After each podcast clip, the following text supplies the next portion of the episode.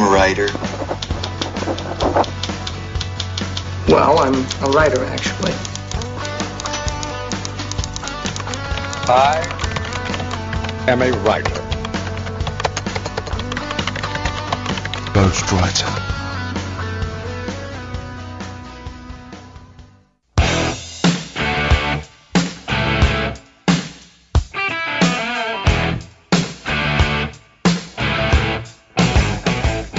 Saudações literárias, queridos ouvintes. Nosso tema de hoje é o mini conto, o gênero literário, né, que não sei se existe, a gente vai discutir isso mais tarde. O gênero do mini conto vai ser debatido aqui, a gente vai poder ter ideias como surgiu, quem criou, como é que funcionou, como é que funciona isso de uma maneira geral, principalmente no mercado brasileiro. Para isso a gente tem um timaço aqui.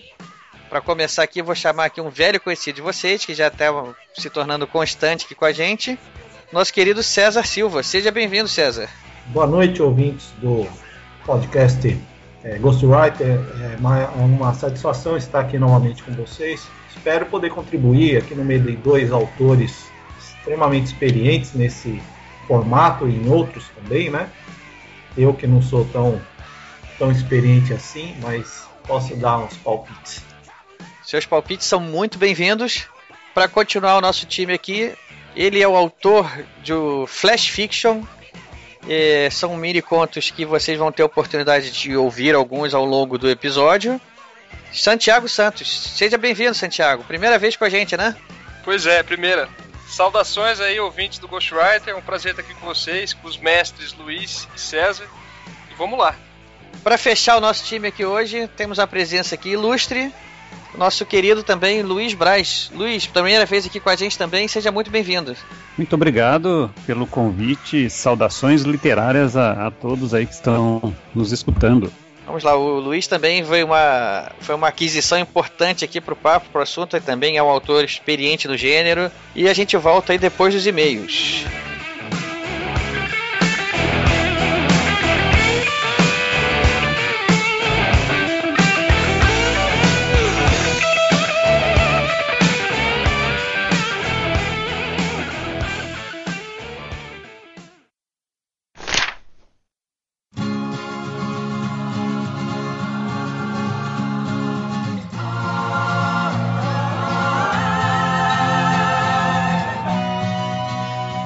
Salve, salve, amantes da literatura! Sou Rafael Moder, editor do podcast, e sejam todos bem-vindos a mais nova leitura de e-mails e recados do podcast Ghostwriter.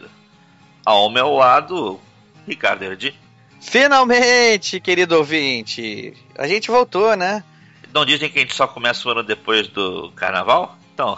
É, não precisava ser tão literal assim, né, Modena? É porque para mim o ano só começa depois da DIRF Declaração de Imposto Retido na Fonte. Quem não sabe, são aqueles comprovantes de rendimentos que todo assalariado ou sócio de empresa recebem para ele poder fazer o imposto de renda né, de pessoa física. Nós temos uma obrigação de entregar essas informações até o dia 28 de fevereiro para as pessoas poderem fazer seu imposto de renda. Ou seja, além de ter que entregar para a Receita todos os dados, nós temos que informar também a todos os empregados e sócios os seus comprovantes de rendimento. Para quem não sabe, o nosso querido Modena é um super mega hiper empresário. Ele é um cara muito benevolente, ele faz o um podcast com a gente aqui de, de generosidade do tempo dele. Ele já está até providenciando uma, um endereço fora do Brasil, porque dizem que essa operação Lava Jato aí, o nome dele está bem envolvido.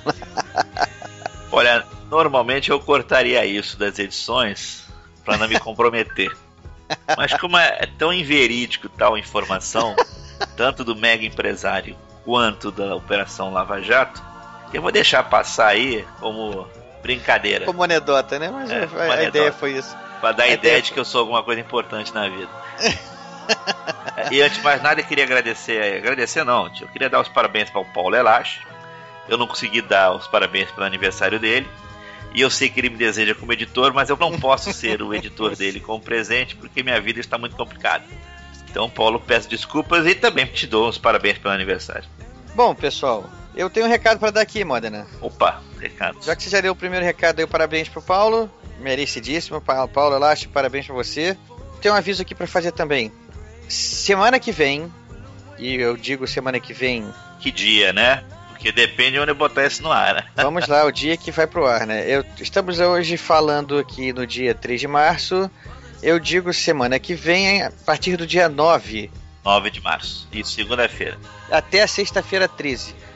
Provavelmente na sexta-feira 13 de março de 2015, pessoal do Ghostwriter, eu, o Marcelo Amaral, o Luiz Eduardo Mata, o João, Joãozinho, que grava com a gente aí também de vez em quando, e o Modena também, né? Eu não falei com ele ainda, ele está sabendo agora junto com vocês, mas ele também faz parte do projeto. Nós nos encontraremos no centro da cidade para almoçar, tomar um café e fazer uma caça aos sebos. Vamos lá explorar os sebos do centro da cidade do Rio de Janeiro. E vai ser um passeio legal, agradável. Se algum ouvinte aí do Rio quiser e puder se juntar a nós, é, entre em contato aí, manda e-mail pra gente mandar um ponto de contato, alguma coisa assim. De qualquer maneira, a gente vai avisar aí no, no Twitter, vai avisar no, no Facebook, com mais detalhes mesmo de algum possível ponto de encontro e a data mais certa. Mas desde já, então, quem estiver ouvindo se aí se interessar, fica aí dado o aviso.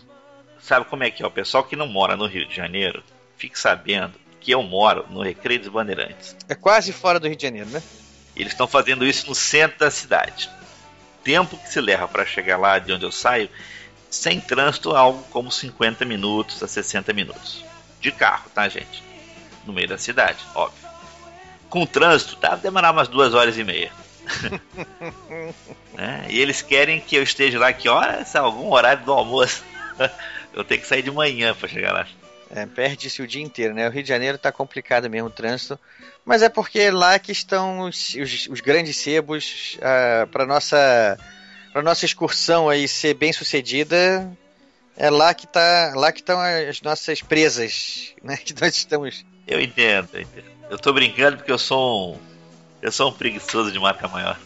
Enfim, ele vai eu vou tentar convencer o Modern assim, pessoal. Então fica dado o recado aí, fiquem de olho. Semana que vem, provavelmente na sexta-feira, dia 13, a gente vai anunciar antes no Twitter, no Facebook, para dar oportunidade aí de algum ouvinte que queira se juntar a nós nessa caçada. Vai ter que ter um RSVP, né? Não, mas. Vai ter que ter um almoço em algum lugar, tem que reservar, né? Depois vai aparecer 50 pessoas. é, pois é. Vamos botar um McDonald's, né? É, o que eu ia dizer é assim, que com certeza os livros dos sebos não vão ter a menor chance com esse grupo aí, João, Mata juntos eu também juntos, assim, não, os livros não vão ter a menor chance. Enfim, esse, esse recado tá dado aí, Modena. Mais algum recado para você? Não, gente, a gente vai tentar fazer os programas agora de 15 em 15 dias, tá? Tanto o Ricardo tá começando já a gravar, quanto eu vou entrar em modos operacional pleno a partir dessa semana. Então, eu acredito que a gente consiga fazer os programas normalmente de 15 em 15 dias, tá? Então, por favor, nos desculpem aí pela nossa falha inicial do ano. Não percam a esperança na gente, porque nós não perdemos a esperança em vocês. Jamais. E é só uma, não chega a ser um aviso geral, mas já é, uma, é um comunicado sobre este próprio episódio aqui. O episódio é sobre mini contos, né, vocês já estão sabendo. Para dar uma ilustrada aí melhor no, no nosso episódio, nós conseguimos que o Lauriston Trindade gravasse pra gente alguns mini contos que eles vão ser inseridos ao longo do programa. Aliás, aproveitar a ocasião aqui para agradecer muito ao Lauriston. Ele participou desse projeto aí com a maior boa vontade.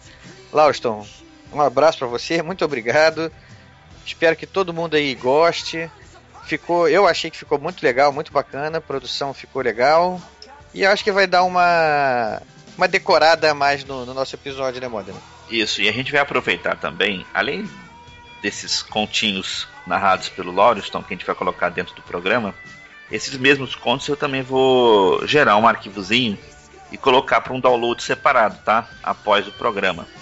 No dia seguinte ou dois dias depois, como se fosse um extra, que é para facilitar aquelas pessoas que gostarem, por exemplo, de ouvir os contos de uma outra forma, ter um arquivo separado. Então, para aqueles que quiserem, vai estar tá depois os arquivos de contos separados, só para facilitar, de repente, escutar só os, só os continhos. Bom, É isso aí, pessoal. Espero que vocês gostem dessa novidade aí armada pelo Modern, porque eu acho bem bacana. Né? Fica quase como se fosse um audiobook, né? É, é. Exatamente. Então, isso aí. Enfim, Modena. Vamos lá? Já tem mais algum recado, alguma, algum anúncio para fazer? Não, não, nenhum recado. Vou deixar com vocês agora a minha gravação dos endereços. Todo mundo vai ter que ouvir agora pacientemente os nossos endereços, a começar pelo nosso site, que é o programagw.podomatic.com. programagw.podomatic.com.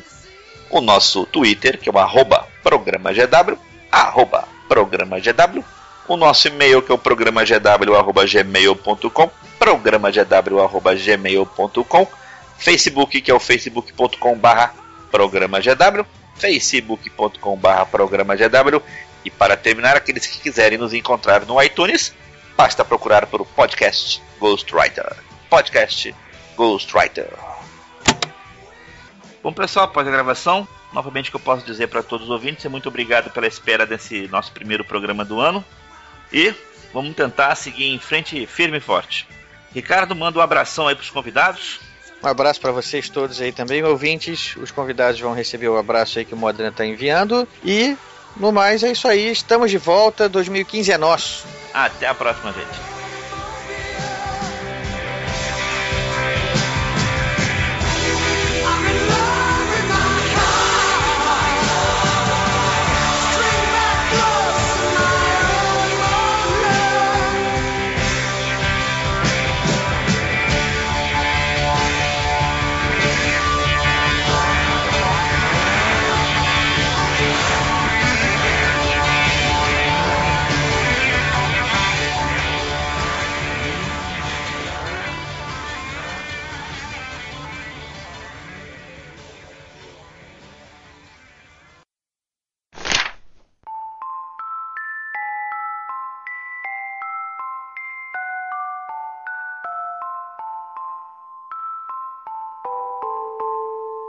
Bom, pessoal, estamos voltando aqui agora para começar a falar aqui do nosso gênero de hoje. E como eu falei antes, o gênero, o tema que a gente escolheu para hoje, né, é um, é um, eu não sei se eu posso chamar isso de gênero, então já vou até deixar aí como primeiro ponto para debater se a gente pode chamar o mini conto de um gênero à parte na literatura. Existem também vários formatos, existem microcontos que podem ser diferentes de mini contos, enfim, tem muita coisa para a gente falar sobre isso. Eu quero deixar aqui já então a, como eu já falei, essa primeira pergunta aí para os nossos debatedores aqui. Quem quiser aí começar, não se sinta intimidado. Eu queria saber de vocês, é mini conto pode ser considerado um gênero literário por si? Vamos lá, César, o que, que você acha? Existe uma discussão muito grande dentro dos ambientes literários, né? E ação científica, que é onde eu convivo, também não é diferente a respeito do que viria a ser gênero. Para muitos, gênero é uma questão de, de conteúdo. Né? O que classifica um trabalho seria o conteúdo dele. Outros é o, a narrativa, o formato narrativo. E a gente tem também essa, esse critério de por tamanho.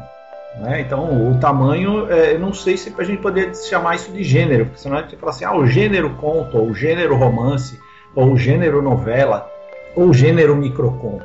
Né? Eu acho que não é exatamente um gênero, eu acho que é mais uma espécie de formato.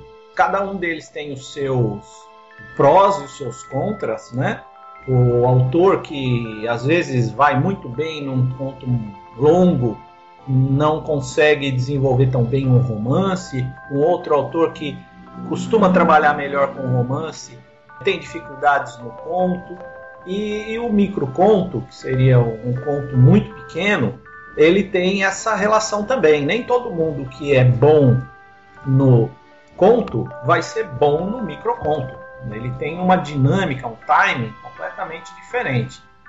No aspecto formal, a gente, se a gente for classificar exclusivamente nessa questão, a gente poderia até usar gênero como um, uma palavra significaria simplesmente o tamanho dele.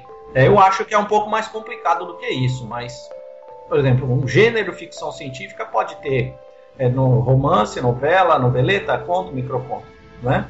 É, então não, não, é bem um gênero, é mais um formato. A gente já fez um episódio sobre haikais. São aquelas poesias curtíssimas de, de praticamente apenas três versos que tem toda uma regrinha, tem todo um formato e os nossos ouvintes aqui que já tiveram oportunidades devem estar familiarizados um pouco mais com haikais. O microconto talvez seria o haikai da, da, da prosa, né? Posso, posso dizer assim? Você acha que dá para? Eu acho que é uma boa analogia. A, a questão do gênero, como o, César acabou de dizer, tem mais a ver com uma necessidade de etiquetar textos literários para facilitar a conversação.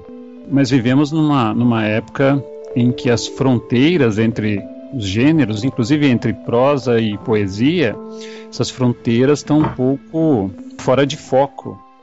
Mas para facilitar a conversação, eu acho bastante útil estabelecer que existe o romance, existe a novela, existe o poema, como você disse, o haikai, o soneto e assim por diante, né? Que são textos que respeitam um conjunto de regras muito específicas. Compêndios de uh, teoria literária, né, nos livros de, de, teoria literária, você vai encontrar, como tem um livro do, Masso, do Massaú de Moisés, que fala dos gêneros, você vai estar, tá, tem lá o capítulo conto, capítulo romance, capítulo novela, drama e assim por diante. As regras do conto são muito diferentes das regras do romance, da novela e, e, e do poema. O que acontece em relação ao miniconto tem a ver com, com o que você acabou de, de, de dizer. O miniconto é um conto. Será que há necessidade de você criar um subgênero dentro da categoria conto? ou simplesmente as regras do conto já dão conta, né? do conto clássico, né, a maneira do Edgar Allan Poe, será que elas não se aplicam também ao, ao, ao miniconto? Enfim, é, não é um, um debate que eu acho que eu acho que vale a pena se estender muito essa de classificação. O que está em jogo é mais a qualidade literária do que simplesmente etiquetar né, os textos. Eles têm alguma utilidade, mas eu acho que não, mas não podem ser o centro da discussão, Exatamente. o foco da discussão. A questão toda uh, que eu acho muito pertinente é que toda classificação seja muito sucinta. Né? Classificações que, que demandem duas laudas são inúteis. É então a classificação tem que ser muito sucinta. O conto o que é? O conto é uma narrativa com um único foco, um único eixo. Ao passo que o romance é uma narrativa é, que seria, na verdade, é, uma árvore, né, com múltiplos galhos que vão surgindo do tronco. O conto é apenas o tronco. O miniconto seria um talinho desse tronco. Que tem o peso do, do, do tronco inteiro, né? Que tem, exatamente, que tem que ter potência. E há uma outra subclassificação que eu acho muito interessante, que é a seguinte: você tem o mini conto, mas tem também o microconto e o nanoconto. Não são é, formas semelhantes, mas é uma classificação é, formal, ou seja, o mini conto, para meu uso particular, eu considero qualquer narrativa que tenha uma lauda. Vamos dizer assim, uma narrativa completa que tenha a extensão de uma lauda. O microconto, a gente já vai falar em palavras não nem em linhas nem em laudas, vamos falar em palavras. O microconto seria. Né? É o tweet, né? É, exato. Não, esse aí já é o nanoconto. Nanoconto nós vamos falar em letras. É, exatamente. Exato. O microconto você fala ali 50 palavras, 30 palavras. O nanoconto vamos falar em letras, né? No máximo, no máximo 140 caracteres. E eu já vi nanos, é, nanocontos de 30 caracteres, 50. Mas eu acho que é, é, a questão da classificação às vezes gera muito calor e pouca luz, porque ela é inútil. Se o assunto é literatura, importa mais a qualidade dos textos do que saber é, em que escaninho a gente vai arquivar aquele texto. É, eu, eu concordo com o Luiz no, no sentido de que não é muito importante esse tipo de classificação. É como você tem um romance que tem um romance de 200 páginas e um romance de mil páginas. Eles, eles compartilham das mesmas características, né? O que muda é o tamanho. É, sobre o conto e o, o microconto e o mini conto, quando eu fui, quando eu criei o projeto Flash Fiction, eu pensei, né, como denominar o que eu estava fazendo. E o que eu achei fantástica a definição da Wikipedia, que acho que da Wikipedia em inglês, que define Flash Fiction como narrativas entre mais ou menos 300 palavras e mil palavras. Para mim tá ótimo, já é, é só a delimitação de tamanho mesmo que muda. É, o Flash Fiction todo tá dentro dessa definição aí, dessa, desse, desse tamanho? Tem uns 200 e poucos contos, né, mini contos lá. Eu acho que se tem cinco que fogem, assim, para mais ou para menos é. São, é muito. É, eu vou aproveitar a definição aqui que o Luiz deu sobre nanoconto. Vou dar um exemplo. Eh, me corrija se eu estiver errado, tá? César, Luiz, aí, Santiago. O nanoconto, ele.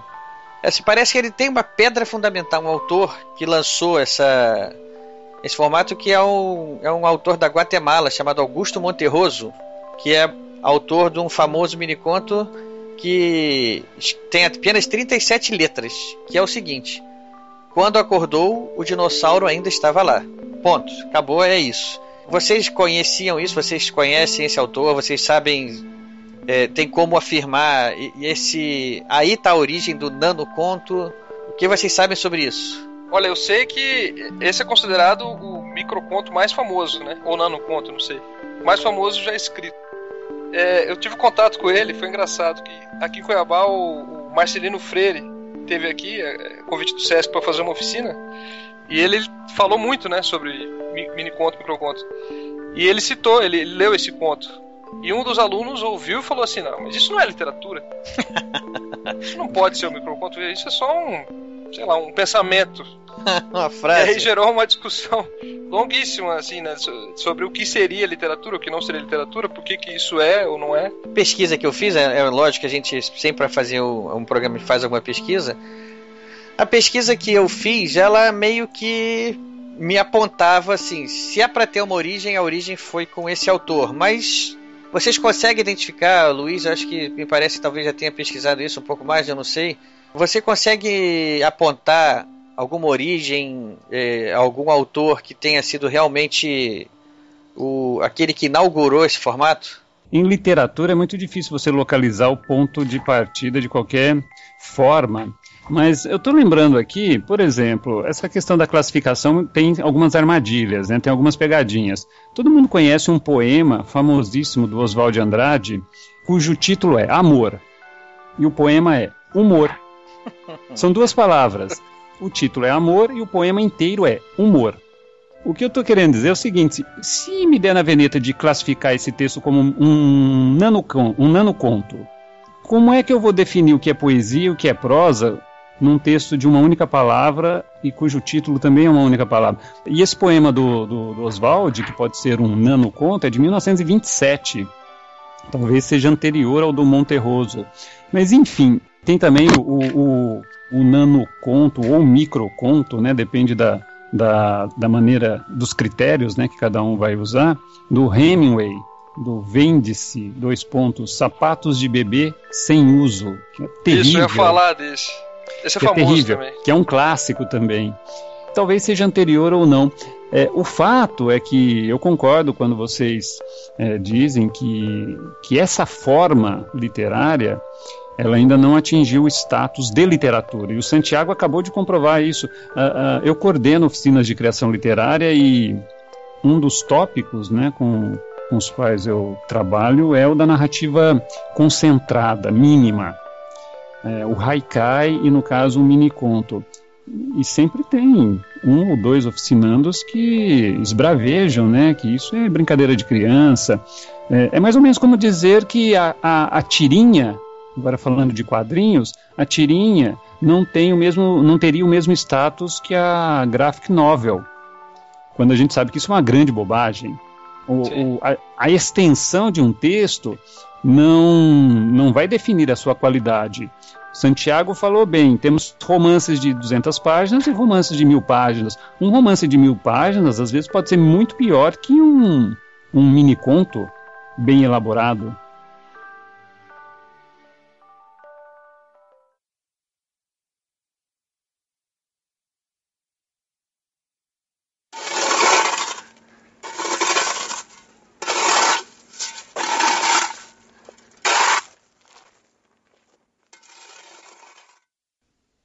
Terra na pá, joga um montinho, dois, três, quatro. Aqui nos fundos a terra é fofa, é fácil de mexer. É fácil com esses braços grossos e duros que você consegue depois de anos carregando pedra de um lado para o outro. Eu tive que ficar com o braço grosso, para pelo menos parecer forte porque eu não sou forte. O Eduardo era forte e magro.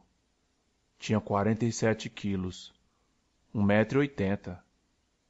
Mas Eduardo estalava o dedo e a casa tremia. Batia na porta e não sobrava madeira. Amassava o lixo da semana numa bolinha de gude. Entro na cozinha e tomo água. Suei pra burro debaixo desse sol, filho da puta. A gente nunca se preocupou com água. A Verônica fazia surgir água da palma da mão. Puxava água que tem em pedacinho no ar que a gente respira. Me explicou uma vez. Era uma água ruim pra cacete, salgada com gosto de poço velho. Verônica falava que eu transpirava tanto que com a minha água dava para fazer uma piscina nos fundos. Mas não vai dar. Agora estamos usando os fundos para outra coisa. Pro enterro. Pego os sacos na sala. Tão bem leves. Tropeço em algo no caminho, algo grande e pesado. É o meu pai. Levo ele lá para os fundos. Meu pai dizia que uma hora o poder ia aparecer. Quando comecei a ficar careca, ele desistiu. Um dia meu pai arrancou o tampão do dedo e me deu para comer. Disse que às vezes o corpo precisava de incentivo. Comi a ponta do dedo do meu pai, mas não adiantou. Nunca fiquei invisível, nunca salvei ninguém, nem desarmei bomba, nem prendi bandido. Jogo os sacos na cova. Olho para minha mãe. Ela atravessava parede, piso, teto, carro, qualquer coisa. Imagina você, moleque, vendo revista de mulher pelada e tua mãe sai da parede e fala: Bonito, hein, safado? Minha infância foi um inferno. Mas minha mãe me defendeu. Como sempre atravessava a cama dormindo e acordava no chão frio, consegui entender que poder nem sempre é bom. Agora eu trabalhar no açougue ela achou ruim Disse que ninguém da família poderia se rebaixar tanto. Eu disse que então não era da família e fui embora. Depois de muito tempo, com a vida nos eixos, venho visitar e encontro a casa em pedaços, tudo queimado, morto, destroçado. Lá no meio, rindo que se acabando, o toupeira. Nessa hora não precisei de poder, catei um facão dos escombros Peguei ele pelo pescoço, derrubei e abri que nem a gente abre porco no serviço. O desgraçado queria descontar porque foi minha família que prendeu ele. Fugiu para se lambuzar de vingança.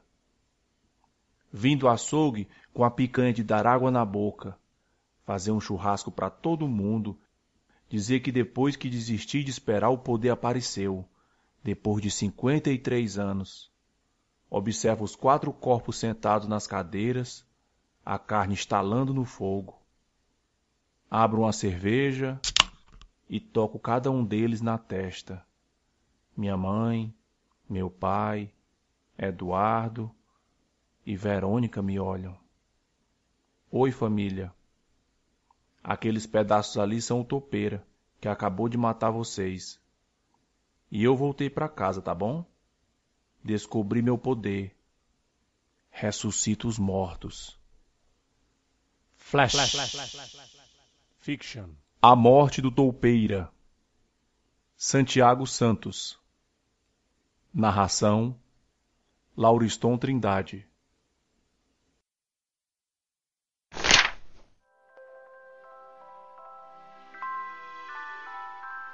Muita gente pode dizer o seguinte: nem tirinha, nem graphic novel, nenhum dos dois é literatura. e aí eu já escutei, já, já, isso já foi o debate, inclusive, se eu não me engano, um dos primeiros ghostwriters que a gente lançou, acho que foi sobre o Neil Gaiman. E no, nesse episódio foi citada essa discussão. Que tem gente que diz que, ah, mas quadrinhos, tirinhas, isso não é literatura. Eu, eu, eu discordo, mas, mas veementemente disso.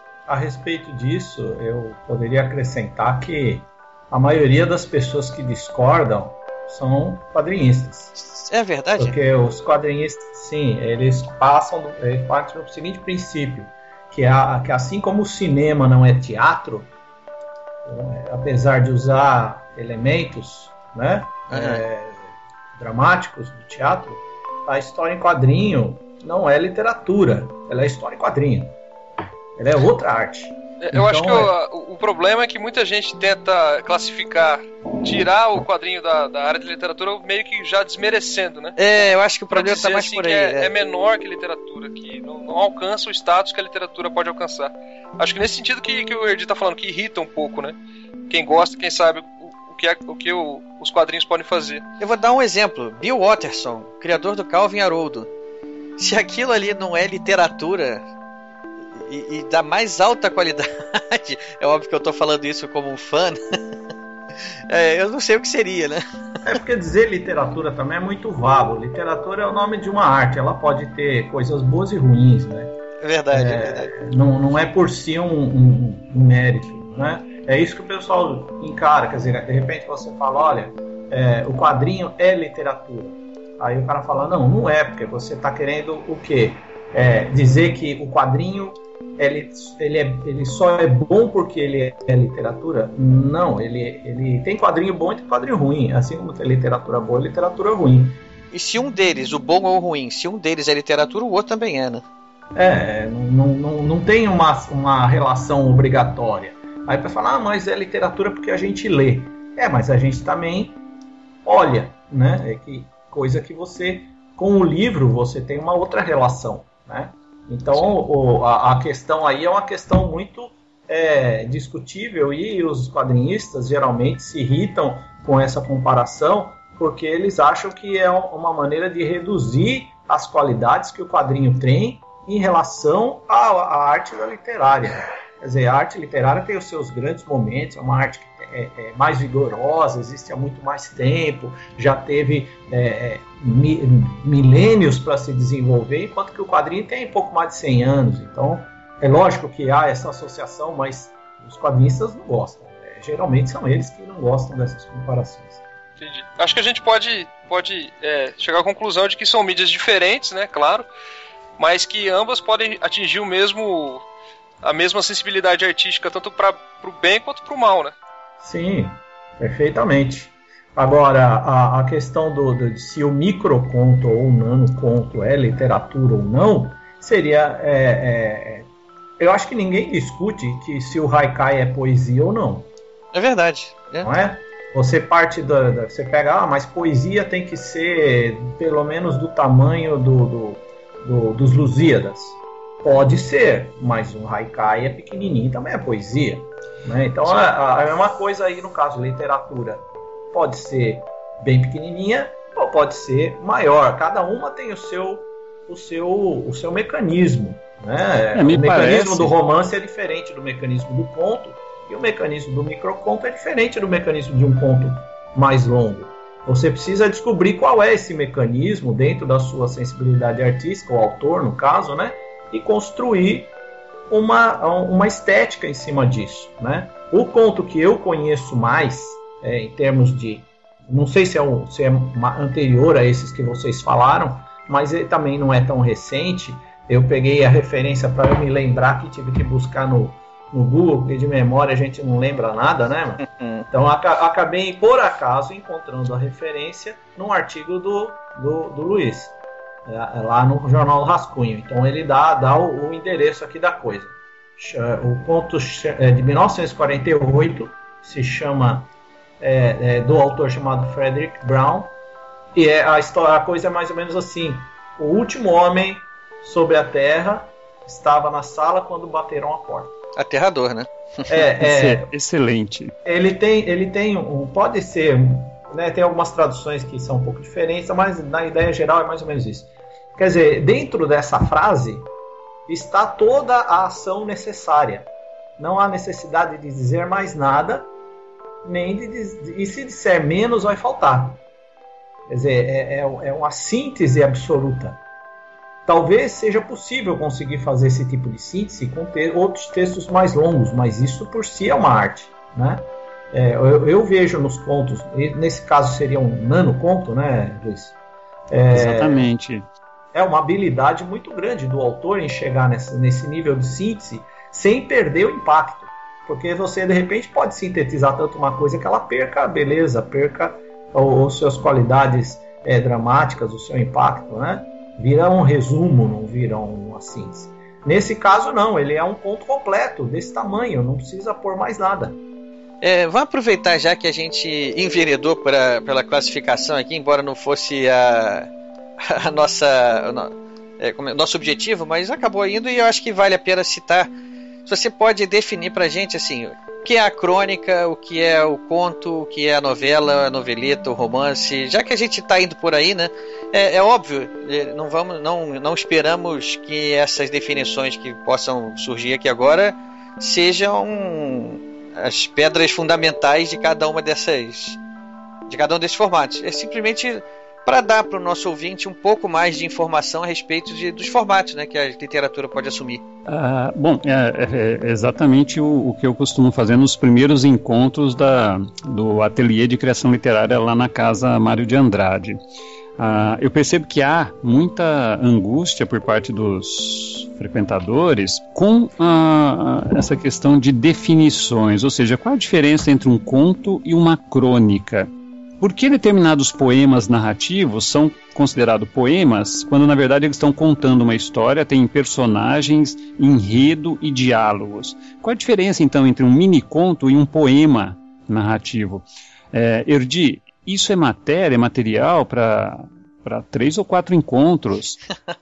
Legal. No final das contas, o que eu acabei fazendo? Eu acabei redigindo cada um desses tópicos e coloquei no, no meu blog, ou seja, então no meu blog você vai encontrar uma aula sobre crônica, uma aula sobre conto, a tipologia do conto, tipos é, de foco narrativo.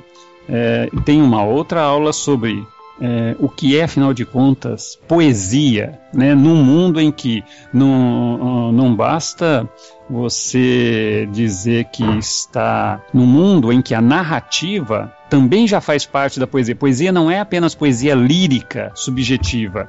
Muita coisa do Manuel Bandeira são mini contos. E qual a diferença? Simplesmente porque ele escreveu em versos o que poderia ter sido escrito em períodos.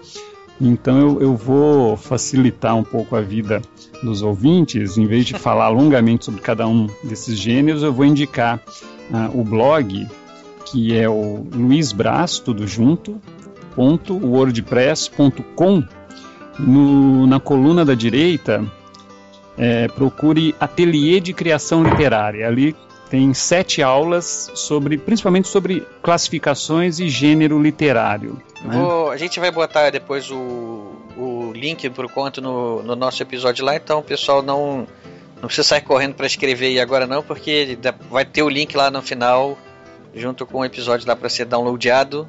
E eu creio que a questão da, do valor uh, estético do, do mini conto é uma questão que em alguns círculos, né, círculos mais esclarecidos, mais ilustrados, já foi totalmente superada, porque não resta a menor dúvida. É, o Dalton Trevisan, que é um dos é, mini contistas mais é, conceituados do Brasil, ganhou o prêmio Camões recentemente, que é um prêmio prestigiado, né? importante, prestigiado e, e, que também tem um alto valor é, financeiro. E ele é um dos maiores minicontistas, ele que ergueu a bola do miniconto no Brasil. Né? A partir do Dalton veio uma, uma turma grande entre. É, o, o, Santiago mencionou aí o Marcelino Freire, que, que começou com minicontos. O Marcelino até organizou uma antologia paródia vocês conhecem, né, a antologia do Ítalo Morricone, que é os 100 melhores contos brasileiros do século. século, alguma coisa assim. O Marcelino veio com 100 menores contos brasileiros. e tá lá Milor Fernandes, Lígia Fagundes Telles. Grandes autores, né? Que é uma tiração de sarro, né? Inclusive o livro é pequenininho, né? É mínimo. Ele tem um formato pequeno. Ou seja, a, o mini conto tem potencial estético, como o César acabou de dizer, né? Não é o formato que vai, não é o número de palavras que vai determinar a qualidade ou falta de qualidade. É o talento uh, do autor de fazer com que 100 palavras signifiquem muito mais do que mil palavras de um autor sem talento nenhum. E se eu puder dar uma dica de leitura, na verdade vou dar duas dicas de leitura, vou contar um pouco a minha história, como eu enveredei uh, pela prosa, eu uh, comecei escrevendo poemas, né? encantado com o Paulo Leminski, com a poesia concreta, eu comecei pela, pela poesia. Mas, uh, quando eu encontrei o, o a Histórias de Cronópios e de Famas do, do Cortázar, que é uma coletânea de mini-contos, eu fiquei absolutamente deslumbrado. É genial, História de Cronópios e de Famas, procurem. Ou seja, se o Cortázar fazia mini-contos e antes dele o, o Kafka e o Brecht também faziam mini-contos, não resta a menor dúvida de que, que esse, esse, gênero ou subgênero tenha. Que merece toda a nossa atenção, né? Tem potencial, né? Uma coisa que eu. É, eu não sei se eu. Se isso possa. Eu acredito que possa ser contestado. Há menor dúvida. Não, mas é, eu não tenho. Eu, eu, eu, gosto da imagem. Né? É, da mesma maneira como um, um, um escultor ele olha para uma pedra e ele vê naquela pedra ou naquele, naquela, naquele lenho de madeira, né? A figura que ele quer esculpir, né? Ele, ele não esculpe qualquer figura em qualquer pedra ou em qualquer lenho ele esculpe a figura que está dentro daquela pedra. Né? Muitos escultores falam, ah, como é que você esculpe? Ele fala, é, eu pego a pedra e vejo que figura sai dela. Né? Tira o excesso, né? Eu tiro o excesso. A figura já está lá dentro. Eu só, só tenho que tirar a, o que está em volta. Fala, mas você não poderia fazer essa escultura naquela outra pedra? Fala, não, naquela outra pedra tem outra. Isso é muito legal. Né? Então, o, o texto, para mim, é a mesma coisa. O texto ele tem um formato. Ele, ele já, é, quando, a, quando o escritor começa a elaborar esse texto, ele cria todos os elementos que vão compor aquele texto, ele toma várias decisões a respeito disso. A, é, simultaneamente, esse texto toma decisões por conta própria. E uma dessas decisões é qual o tamanho ideal que ele tem que ter. Exatamente. Né? É, às vezes, se você não tiver sensibilidade artística para entender o produto assim, da mesma maneira como o escultor entende a pedra, é, o autor tem que entender o texto que ele, que ele fez. Aquela figura, aquele elemento embrutecido que sai na primeira, às vezes está muito comprido, o cara tem que enxugar. Às vezes está muito curto, ele tem que alongar. Quantas vezes você pega um texto que você percebe que poderia ficar melhor se fosse mais? Isso até em filme, vários tipos de. Quantos textos você vai pegar que fala, puta, esse cara passou do ponto, ficou. Enchendo linguiça? Empapuçou e tal. Mas tem gente que acha que escrever bem é escrever muito. Então, em, em broma pra caramba, enche linguiça pra caramba, né? Tinha um amigo meu que era escritor. Ganha por lauda. É, ganha por palavra, não sei. Ah, tinha um amigo meu que, era, que era, escrevia muitos contos nos sozinhos, né? dele era Roberto Schima ganhou vários prêmios Nova na época e tal, era um grande colaborador tanto do Megalon quanto do Somnium, né? É é, ele, mas não publicou muitos livros, mas ele publicou muitos contos. Ganhou aquele concurso da, da, da Record, né? Da, da Isaac Asimov Magazine, ele que ganhou o concurso. E ele falava assim para mim, porra, sabe, eu descobri como é que enche linguiça no conto. Então agora meus contos ficam mais compridos, né? Quer dizer, ele mesmo partia dessa ideia, tem que, tinha que encher linguiça. Ele falou isso como um mérito, assim? Né? É, sim, como uma técnica, né? Técnica de encher linguiça. Tem que encher linguiça, mas tem que encher com classe, né? Não pode ir só enchendo de palavra à toa. Tem que construir alguma, alguma coisa que pareça ter sabor naquele negócio. Mas, enfim, é, eu acho que o, o mini conto, quando a ideia vem para ser um mini conto, ela não vai poder ser transformada em conto, não vai poder ser transformada em romance. Ela vai ter que ter aquele tamanho. Para você conseguir transformar aquilo numa outra coisa, você vai ter que acrescentar material, você vai ter que acrescentar conteúdo, acrescentar outras coisas além do que só palavras, né? Mas o, o conto, eu acho que qualquer trabalho de texto tem o seu tamanho e esse tamanho tem que ser descoberto dentro da tarefa artística né? E o mini conto, ele, ele é a mesma coisa. Às vezes você pode começar a escrever achando que vai escrever um romance e, e sai um mini conto. O importante é descobrir como ele fica melhor. Porque é melhor, como o Luiz Braz falou, é melhor você ter um grande mini conto do que um romance chato.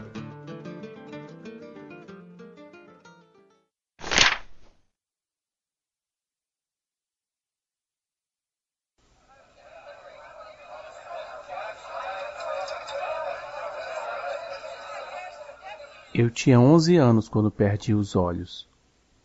Foi na Praça Alencastro, no centro de Cuiabá, esperando o ônibus. Um grupo tocava flauta e violão no ponto. Papai disse que eram hippies, mas achei que eram do circo porque um palhaço fazia graça junto. Uma mulher bem gorda me chamou enquanto papai comprava pipoca. Puxou do carrinho um espelho. Falou que eu tinha olhos muito bonitos e perguntou se podia emprestar eles. Eu disse que sim. Vi meu rosto por uns três segundos no reflexo e não vi mais nada. Fiquei parado até meu pai me pegar pelo ombro e começar a gritar.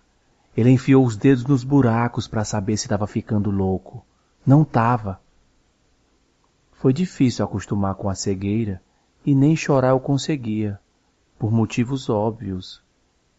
Aprendi a ouvir as coisas de verdade, fazer tudo com calma, pedir ajuda. Meu pai bebia para engolir a culpa, justo no minuto em que virou as costas. Esperando o ônibus na praça, ouvi a voz daquela mulher de novo. Dois anos haviam se passado.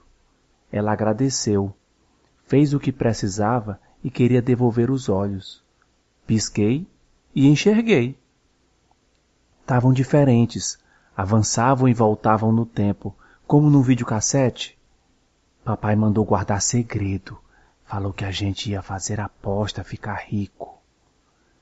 Na escola, todo mundo quis saber como conseguir os olhos de volta. Obediente, disse que não sabia. Insistiram e virou coisa de Deus. Quando o negócio sossegou, o Marquinhos pediu um lápis. Falei não. Nunca mais empresto nada. Flash. Fiction. Olhos emprestados. Santiago Santos. Narração: Lauriston Trindade.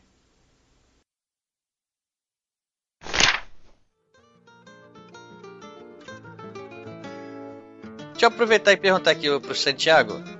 O, o Luiz Braz comentou aí agora, o primeiro contato que ele teve com os mini contos foi com o Cortázar, é isso mesmo, Luiz? Exatamente, Histórias de Cronópios e de Famas, que é um livro estupendo do Cortázar, de mini contos, apesar de o Cortázar nunca ter teorizado sobre esse gênero. Deixa eu perguntar pro Santiago, Santiago, qual foi o seu primeiro contato com mini contos? Então, eu, eu acho até engraçado falar isso, porque eu sempre gostei de livros grandes desde que eu me conheço por gente, assim, eu sempre preferi ler um Senhor dos Anéis, um, um Sashi, uma coisa enorme, abissal, do que ler, ler coisa pequena. E é, quando eu comecei a escrever, eu comecei a escrever contos, né? Eles eram um pouco maiores. E a iniciativa de fazer o, Flash Fiction, que foi um projeto que começou como é, postagens diárias no Facebook, na página, eu não tinha praticamente contato nenhum com mini conto. Eu já tinha lido bastante conto, mas mini conto não. Depois que eu comecei a fazer, que eu comecei a pesquisar e comecei a entrar em contato com, com autores legais, como o Dalton Trevisan, que já foi citado, o Cortázar, que eu tô até com o livro na mão aqui do História de Cronópolis de Famas, que é espetacular. Depois eu fui é, tendo contato com Lydia Davis e, e, outros autores que trabalham nesse, nesse negócio, né? Eu, eu, é, a gente estava comentando antes de começar a, a, gravar sobre a dissertação do Marcelo Spalding, que é um cara que ele, é, ele é um pesquisador lá do Rio Grande do Sul, mas acredito que ele seja escritor também. E ele fala muito da história né, do mini conto na dissertação dele. Ele, ele pega como tema principal aquele livro do que o, o Brás falou do Marcelino Freire, que é o pequenininho, e faz um apanhado um histórico de, da, da, história do mini conto. E nisso ele fala, ele cita algum, alguns outros exemplos, como por exemplo, eles eram muitos, eles eram muitos cavalos. Rufato. Do Rufato, aqui no Brasil. Que ele, embora ele seja um romance, ele é todo construído como pequenos contos isolados que se juntam, né, formando um grande quebra-cabeça. Seria um romance fix-up? Não sei, eu acho que sim, né? Eu acredito que não, sim. creio que não, porque se bem que só se a gente considerar que a cidade de São Paulo é o elemento que reúne a, as histórias, porque na verdade cada mini capítulo tem um protagonista que nunca mais vai aparecer. A, a, apenas a cidade de São Paulo permanece, mas são personagens que aparecem uma única vez, mostrando justamente essa fauna, né, que vive aqui. Eu creio que, que, que não seria um, romance fixado por conta disso. É, é, mais o formato de novela. O Massaú de Moisés, nesse, nesses dois livros que ele lançou faz uns 20 anos, para esmiuçar as formas literárias, ele tem uma. Ele, na verdade, apresenta a definição clássica de, de, novela que eu acho muito interessante, que não tem nada a ver com extensão. Não, não é como os americanos classificam hoje de que ah, a novela é um romance curto. Não, é, é, é outra forma. A novela, o romance tem uma linha só, é uma linha reta em torno de um personagem. E tudo gira em torno dessa linha. A novela tem múltiplas linhas, outros personagens vão aparecendo e desaparecendo, e, e, a história é como ele diria, ele diz assim que o, o Tempo e o Vento do Érico Veríssimo é uma novela. São muitas histórias, não tem um único personagem. Ao passo que o do mesmo Érico Veríssimo, o Incidente em Antares seria um romance. Então eu acho que o, o Eles Eram Muitos Cavalos é uma novela, uma novela curta. Deixa eu perguntar até pro César, César, é, seu contato com o Miniconte, você também tem, tem, lembra disso aí, como é que foi, como é que você chegou a, a se enveredar por esse caminho também? É, eu não, não tive um contato é, fundamental, assim, que tenha me revelado isso, mas uh, esse conto do, que, eu, que eu citei há pouco, é, ele, ele eu já conhecia, né, da leitura é, de ficção científica desde garoto. E era uma curiosidade, né, dentro. Mas houve, num momento, acredito eu, por volta dos anos 50 nos Estados Unidos, em que algum, alguns autores de ficção científica começaram a discutir essa questão de escrever contos tão curtos, né? É, inspirados nesse, nesse conto do, do, do, do último homem, né? Alguns autor, teve um autor que chegou ao exagero de de, o conto era um ponto de exclamação. então, quer dizer, aí já ficou uma coisa, virou piada, né? É. Mas, apesar disso, a ideia era boa. Eu via esse ponto mesmo, é, tem um mérito muito grande, esse conto do Último Homem sobre a Terra. No, em 1994, quando eu estava na altura número 24 do fanzine Perespaço, que eu publicava, eu criei um concurso de mini contos no, no fanzine. E recebi muitos contos na época, alguns bem interessantes. E era um tinha um ganhador, né? Tinha um concurso, tinha um ganhador. Teve dois uh, apurações.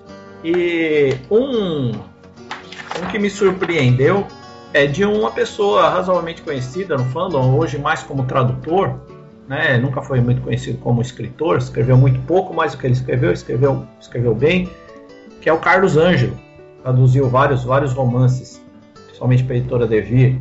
E ele escreveu um conto que é assim: o título do conto é Dois em Um. Era uma vez um alienígena que viveram felizes para sempre. eu me lembrei agora daquele filme Excelente. Inimigo Meu. é interessante, eu, eu gosto muito desse, desse texto. Um, um, um, outro conto um pouco mais longo, é, mas também muito, muito sucinto, Ó, é um pouco mais poético também, né? Numa caixa de sapatos dentro do armário na prateleira de cima. Esse é o título. Quase é mais longo que o conto. Ali estava o seu brinquedo preferido, o universo. Subiu o banquinho da cozinha, pegou a caixa e abriu. Já ocupava toda a caixa desde a última vez que bulira. Ainda era suave ao toque. Comprimiu até condensá-lo num único ponto. Seria o presente do seu filho. Esse conto é do André Meninerunk, que nunca passou de um autor de fanzine, quer dizer, eu nunca ouvi falar dele escrevendo em livros e tal, né, fora dessa edição do fanzine. E assim como esses dois que foram classificados dentro da, da, do certame, eu recebi mais de 100 microcontos de vários autores alguns mais um pouco mais longos do que esse, outros tão curtos quanto o primeiro. E, e, na época ninguém falava muito a respeito disso, né? Porque era uma curiosidade só. É lógico que já tinha autores profissionais trabalhando o formato de forma mais séria, né? Mas dentro da ficção científica brasileira era era ainda uma coisa de piada depois do cara feito do ponto que era um ponto de exclamação, né? A coisa ficou, perdeu um pouco do, do, do, do brilho, né? Essa... Mas isso é, é, importante, eu acho mesmo que esse conto aí, que seja só um ponto de exclamação, Eh, Se eu fosse criar, acho que eu, em vez de um podcast de exclamação, eu faria só reticências. Mas aí seria o triplo do tamanho, né? É, seriam três dígitos, né? De qualquer maneira, talvez cada cada gênero ah, com o seu concurso, né? Da mesma forma que há concursos de haikai, concursos de mini contos, É. existem muitos por aí. A transgressão foi é, você trazer um subgênero para outro, né? E é como se você é, inscrevesse um conto de 10 páginas num concurso de haikai. Isso cria certa eletricidade, mas você está de certa maneira rompendo com as regras. Então, eu queria voltar um pouquinho aqui na, na- nessa dissertação que eu comentei com vocês. Eu acho importante a gente deixar, é, deixar marcado assim, algum- algumas obras que ele considera importantes assim, né, para a consagração do gênero aqui no Brasil. Ele cita o Memórias Sentimentais de João Miramar, do Oswald de Andrade. que Ele é todo feito em pequenos capítulos também. Ele cita o Tutameia, né, do Guimarães Rosa. Ele fala do Eram- Eles Eram Muitos Cavalos do Rufato, que é um romance que pode ser desmembrado em mini contos. Também cita o, o Memórias Póstumas de Brás Cubas, né, do, do, do Machado, que também é constituído por contos. Assim, tem alguns capítulos que são uma linha, um parágrafo só, né? Mas assim, no Brasil, o que vem para consagrar o, o mini conto mesmo é o AE, que é o livro do Dalton Trevisan, lançado em 1994. Exatamente. Ele cita também o Machado de Assis como o precursor da, da- do mini conto. Ele fala do conto Um Apólogo, publicado em 1886, com 650 palavras. É a fábula de uma agulha e uma linha que trava um interessante diálogo sobre a importância maior de uma ou de outra. Muito legal essa história. Então, e e outra coisa também que eu queria é, citar, já que a gente está falando de conto, mini conto, é, são as é, breves assim teorias que, que tem do conto que eu acredito que se encaixa pro mini conto, só que maximizadas, né? Uma é, é, é aquela que o Poe, o Edgar Allan Poe fala de que é, a literatura ela devia, o conto, ele seria um, um melhor é, melhor espaço, um melhor tamanho para o leitor ler, porque ele pode ser lido em uma sentada. Fala que a brevidade foi uma coisa muito importante, porque ele considera que o conto ele deve ser lido uma sentada, porque se o cara se- lê um pedaço, sai, interage com o mundo e volta, a experiência não vai ser igual. Isso é interessante isso, porque ob- obviamente um romance não tem muito como ser diferente disso, né? Um romance a gente a gente lê em várias ocasiões, né? A gente marca a página lá e no dia seguinte você volta e pega aquela parte de onde continuou. Se bem que a gente subestima o tempo livre de algumas pessoas, né? Vai saber. Vai saber, né? Não, mas eu- vamos falar de um livro como Musashi, por exemplo, né? Cara, o cara tem que dormir, né? É, tem que dormir, exatamente. Alguma hora tem que dormir, né? Então. é, mas o que eu tô dizendo é isso, eu gostei, de, eu gostei disso, porque se você pensar sobre, ni- nisso que ele falou, aplicar isso para um leitor de, de uma saga, por exemplo, cada vez que ele voltar pra saga, ele tem uma nova experiência ali, né? Sim. Por mais que ele volte para aquele mesmo universo e continue do ponto onde ele parou, né? Ele tem uma. vai ter uma experiência nova. Eu até achei aqui o pedaço, se quiser, são quatro linhas só. Lê, lê, vamos lá. Chama A Filosofia da Composição, né? O estudo que ele faz. Se alguma obra literária é longa demais para ser lida de uma sentada, devemos resignar-nos a dispensar o efeito imensamente importante que se deriva da unidade de impressão. Pois se se requerem duas sentadas, os negócios do mundo interferem tudo que se pareça com totalidade é imediatamente destruído. Então você vê que ele fala sobre esse negócio da brevidade, né? ele, ele aponta como uma, uma característica importante do conto. Pelo menos do conto que ele criou, né? Que foi o Corvo. É, depois, outra, outro conceito importante que eu acho é, legal falar aqui é do iceberg, né? de- do Hemingway. Que ele falava que a, a história é, ela deve estar é, subentendida, né? O, o importante da história ela está atrás do conto do que se lê. E também tem a, a do Cortázar de que a- o conto ele é uma, um recorte de um fragmento da realidade, assim, ele é uma foto, né? Em comparação com Luiz, você lembra do? ele- acho que ele faz uma comparação com o cinema. Exatamente, o conto ele pode ser apreendido de uma só sentada, então ele pode ser apreendido integralmente como se fosse uma fotografia. O romance é como um longa-metragem, você precisa de muito tempo para conseguir aprender a obra in- inteira. Então essa comparação entre conto e romance, é, fotografia e longa-metragem. Sim. É, eu acho que pra gente tratar o- a concentração de conto pra jogar no mini conto é só maximizar essas essas assertivas, né? Não, não, não acho que tem alguma diferença maior do que isso. É só a brevidade diferencia o mini conto do conto.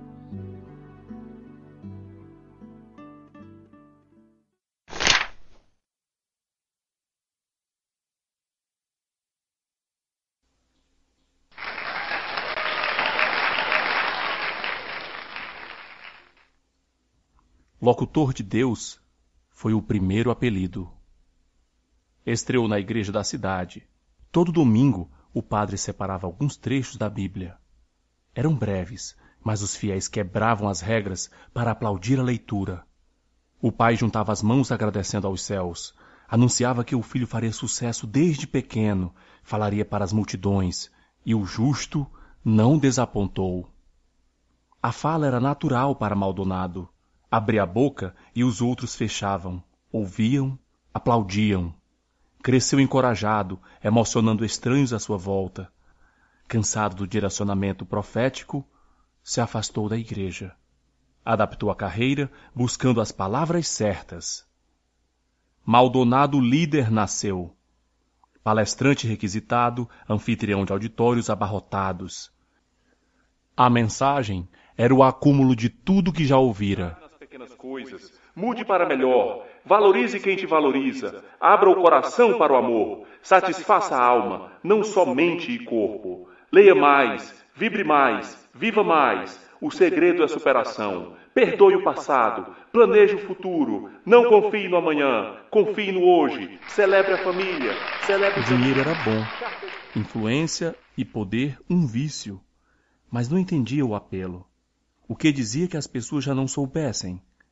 Não havia nada de novo. Nada. E compravam livros, assistiam vídeos, discutiam as colocações como quem discute os grandes filósofos.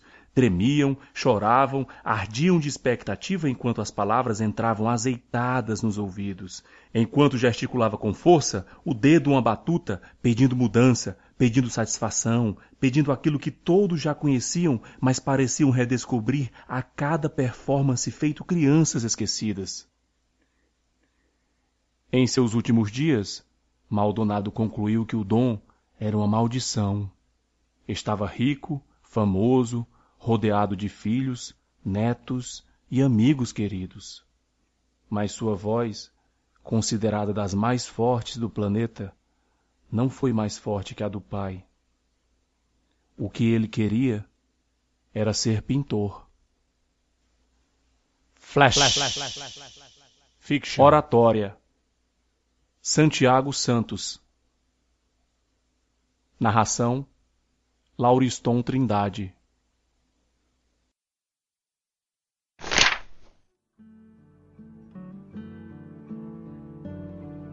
voltando um pouco aqui no tema, no, no que a gente estava falando antes, eu estava perguntando quais foram, quais foram os primeiros contatos de vocês com o mini conto. Daí eu, eu foi um, um momento aqui de jogação de confete aqui.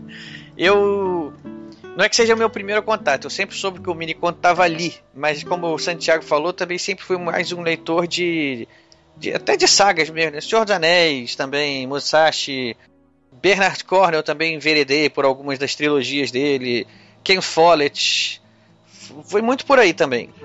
Apesar de tudo, como eu sempre falo aqui, né, o meu, um dos livros que mais me marcou minha vida como leitor foi um livro bem pequeno, foi o Cidades Invisíveis, do Calvino. Pô, nisso aí, nisso aí eu, eu concordo contigo. É, pra mim é o, é o, livro de flash fiction mais foda que eu já li, assim, é muito bom. Ele é impressionante esse livro, né? Eu posso citar ele nesse programa hoje aqui facilmente, porque ele é construído de uma maneira também Talvez como eles eram muitos cavalos, o Rufato, né? são vários. Pode ser desmembrado numa, em vários mini contos ali, né? Sim. Mas assim, eu, eu como eu tô falando, eu, meu, meu primeiro contato, assim, apesar de eu saber que ele sempre tava ali, eu nunca me envolvi muito, eu nunca tive muito interesse nisso. E acho que primeiro contato com mini conto mesmo. Contos não, contos eu já, já tinha lido, lido alguns e gosto do, do, do formato. Mas com mini conto, acho que o primeiro contato mesmo que eu tive foi com o Flash Fiction, do Santiago aí. Olha só. E eu fiquei, assim, extasiado. Assim, eu fiquei, Caramba, isso aí tem, tem coisa aí, porque isso aqui tá bom demais. Não só os temas tratados ali, tem uma variedade de gêneros ali diferente. E é isso aí, uma, é um contraponto. Quando eu fui perguntei antes se o mini conto é um gênero, não é, porque, por exemplo, quando eu comecei a ler o Flash Fiction lá, eu comecei a ler e não parava mais, pegava um atrás do outro lá. E ali dentro você vê, tem vários de gêneros diferentes ali dentro. São vários mini contos que podem ser classificados. Um de ficção científica, outro mais uma coisa de horror, outro uma coisa mais do, do estranho, né? Assim, do Twilight Zone, né? Além da imaginação, né? Santiago é extremamente versátil e é difícil encontrar um, um, um mini conto que você possa dizer que, que, que, ainda está imperfeito. Você possa conversar com o autor, chamar o autor num canto e, e propor algum ajuste. Eles são praticamente perfeitos em todos esses uh, essas temáticas, esses gêneros. Os meus prediletos são os que escorregam mais para o fantástico, mais para a ficção científica, mas também tem os de humor são excelentes, né? Um humor sacana são humor negro, são excelentes. Não, é verdade. Eu... E o Santiago está devendo para a gente o quê? É selecionar uns 40, 50 de, dessas flash fictions e, e, publicar um livro, um livro de papel, que eu acho que vai ser uma estreia uh, assim marcante. Vai, Santiago, qual é o projeto aí, Santiago? Vai é, lá. Em primeiro lugar, obrigado aí, né, pelas palavras. Eu tô, eu tô vermelho aqui. a gente acredita, então, a, gente, a gente acredita. Esse ano é, vai, vai, acontecer isso. Eu não sei quando, não sei como, mas vai acontecer. Eu selecionei 50 dos contos, passaram por uma revisão aprofundada aqui. E eu vou lançar de alguma forma. Não sei como ainda, mas vai sair. Quando eu tiver notícias, eu, eu falo para vocês. Mas, mas o projeto continua a todo vapor, né? Inclusive, por coincidência hoje, que é o dia que a gente tá gravando, ele, eu saí das férias autoimpostas e, e voltei a publicar se um microconto, um mini contos se prestam mais a um gênero, eu acho que é, se presta muito bem a esse gênero do Weird. Joguei essa daí, agora eu quero ver o que vocês têm a dizer sobre isso. Vamos lá. Ah, eu diria assim que do, do pessoalmente falando, também são os que mais me agradam. Lá no, no site, se você entrar lá em. Eu fiz uma classificação nada parcial em gêneros. E os de realismo fantástico que tem lá são os que mais me agradam. Não sei, eu, eu adoro ler isso também. Eu não sei o que, que é, mas esse estranhamento, essa coisa que você vê muito em Cortázar, em Borges, assim, me fascina. Eu não sei explicar o que, que é. Esse é muito o papel da literatura, né? Provocar essa provocação, né? Sim. Vocês concordam que o, o, o mini conto ele se presta melhor a determinados gêneros da literatura ou não? Eu fiz essa afirmação e falei, é uma afirmação ousada. É uma, é de fato, concordo com você, é uma afirmação muito ousada, porque são tantos autores, tantas sensibilidades tão diferentes que andam exercitando o mini conto que você vai ter uh, até coletâneas, uh, as mais diferentes, né?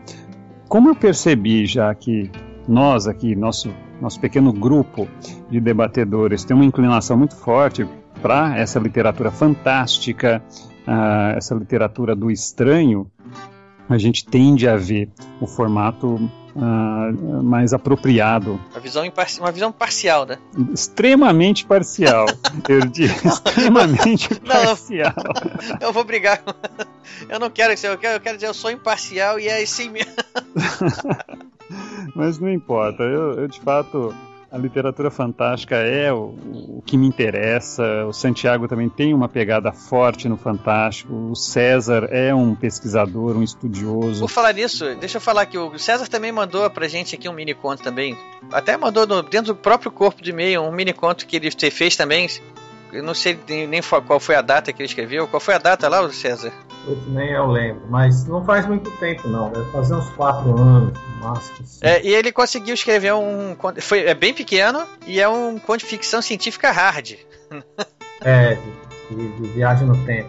Tem pouquíssima explicação, tem pouquíssima é, descrição, mas é um conto de ficção científica hard. É, no, no conto curto você não pode ficar perdendo muito tempo descrevendo, né?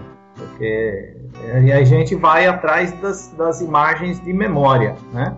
É, mas a ficção científica hard, eu falei isso da descrição, porque a ficção científica hard, ela usa e abusa de descrições, né?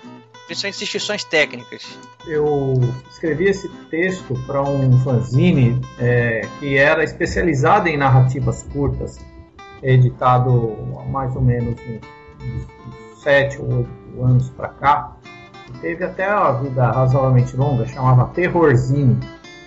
era em, em tese um fanzine de histórias de terror, mas que em alguns momentos dava umas escorregadelas para outros, outros gêneros. Aí fui, fui intimado e tive que escrever, né? Mas não, eu não sou um autor muito é, frequente. Eu tenho poucas coisas publicadas e, e uma das coisas que eu aprendi quando comecei a escrever, ainda muito jovem, é que o trabalho do escritor é enxugar. É, escreve, depois vai tirando. Concordo. Tirando, tirando, tirando, tirando, tirando, até ficar o essencial.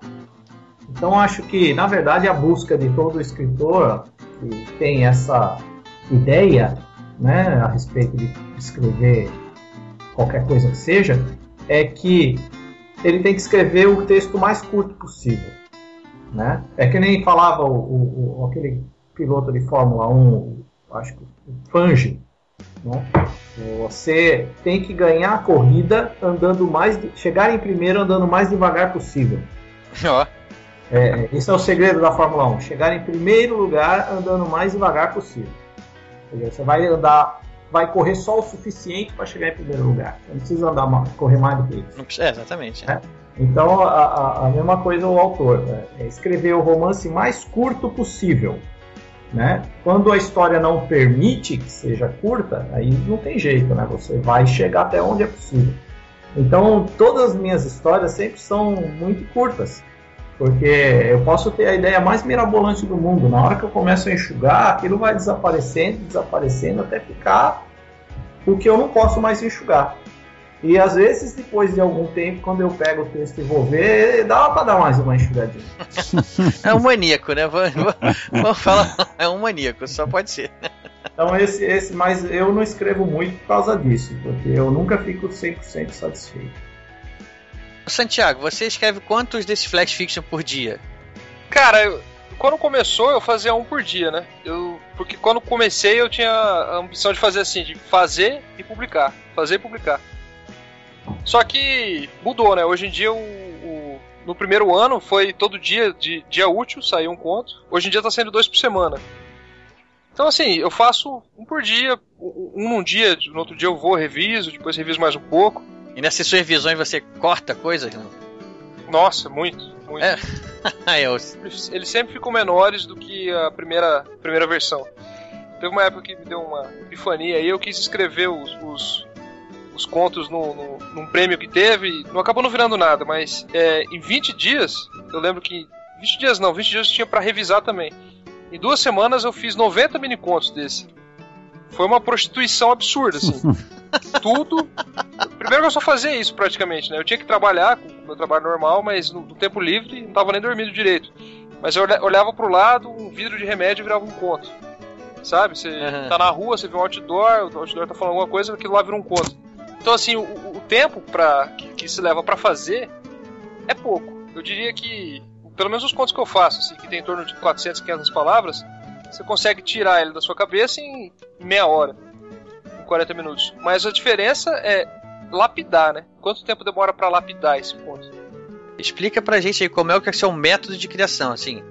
Acordou um dia, hoje eu só vou, não vou trabalhar, hoje é feriado, sei lá, vou só escrever flash fiction. Flash fiction. Você acordou, sentou na frente do computador, ligou e começou. Como é que, como é que funciona? Quem dera, né? Eu, eu trabalho com contabilidade.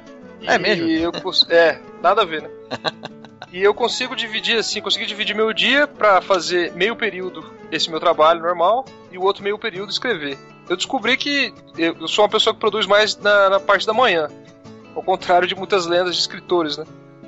Tem que ter dormido bem, não pode tá, não posso estar tá bêbado. De manhã é a melhor, melhor hora para produzir, para mim pessoalmente. Então eu chego lá no escritório, tem um escritório com meu pai, a gente chego lá, gasto umas 3, 4, 5 horas, o tempo que eu tenho livre, para escrever. E nisso eu escrevo, né? Entre mini contos e outras coisas. Estou fazendo um romance, estou no meio de um romance agora, que tem me ocupado bastante. Mas o, sobre o Flash Fiction específico, você já sabe, já sai com ele na cabeça? Ou você tem uma frase, ou olhou, viu o vídeo de remédio e aquilo ali. Você espera a história inteira se formar na sua cabeça para começar a escrever, ou ela se modifica à medida que você vai começar escrevendo? Não, pelo menos para mim, assim, na maior parte das vezes, Na época era o TXT, né? Eu escrevia muito, eu gostava de escrever no bloco de notas, só que depois que acabou a bateria um dia e eu perdi o conto, eu parei. recentemente, eu, recentemente eu baixei o Scrivener, que é aquele. É o que eu uso também. É, é muito bom esse, esse programa. Então eu sento lá, eu, eu tenho a, a, Eu fico lá esperando a ideia surgir. Normalmente ela vem do nada, e eu vou escrevendo, e dificilmente eu sei o final do conto até eu chegar no último parágrafo. Às vezes ele aparece antes. Mas eu já percebi que os melhores acontecem assim de supetão. Peraí, para tudo, para. Você tá me dizendo que você se senta sem. É, é, você, de, você fica na dependência da inspiração. Não, não, não. Não, não dá para ficar esperando, não. Mas assim, você sentou, você surgiu uma imagem na sua cabeça, uma frase, um personagem, um nome, alguma coisa, você começa ali. Mas para mim normalmente brota desse nada. Não, não chego com a história pronta, com o final pronto. Assim, acontece, mas é, mas é mais difícil. Mas, esse, seja, método, esse método é, é semelhante ao do rei Bradbury.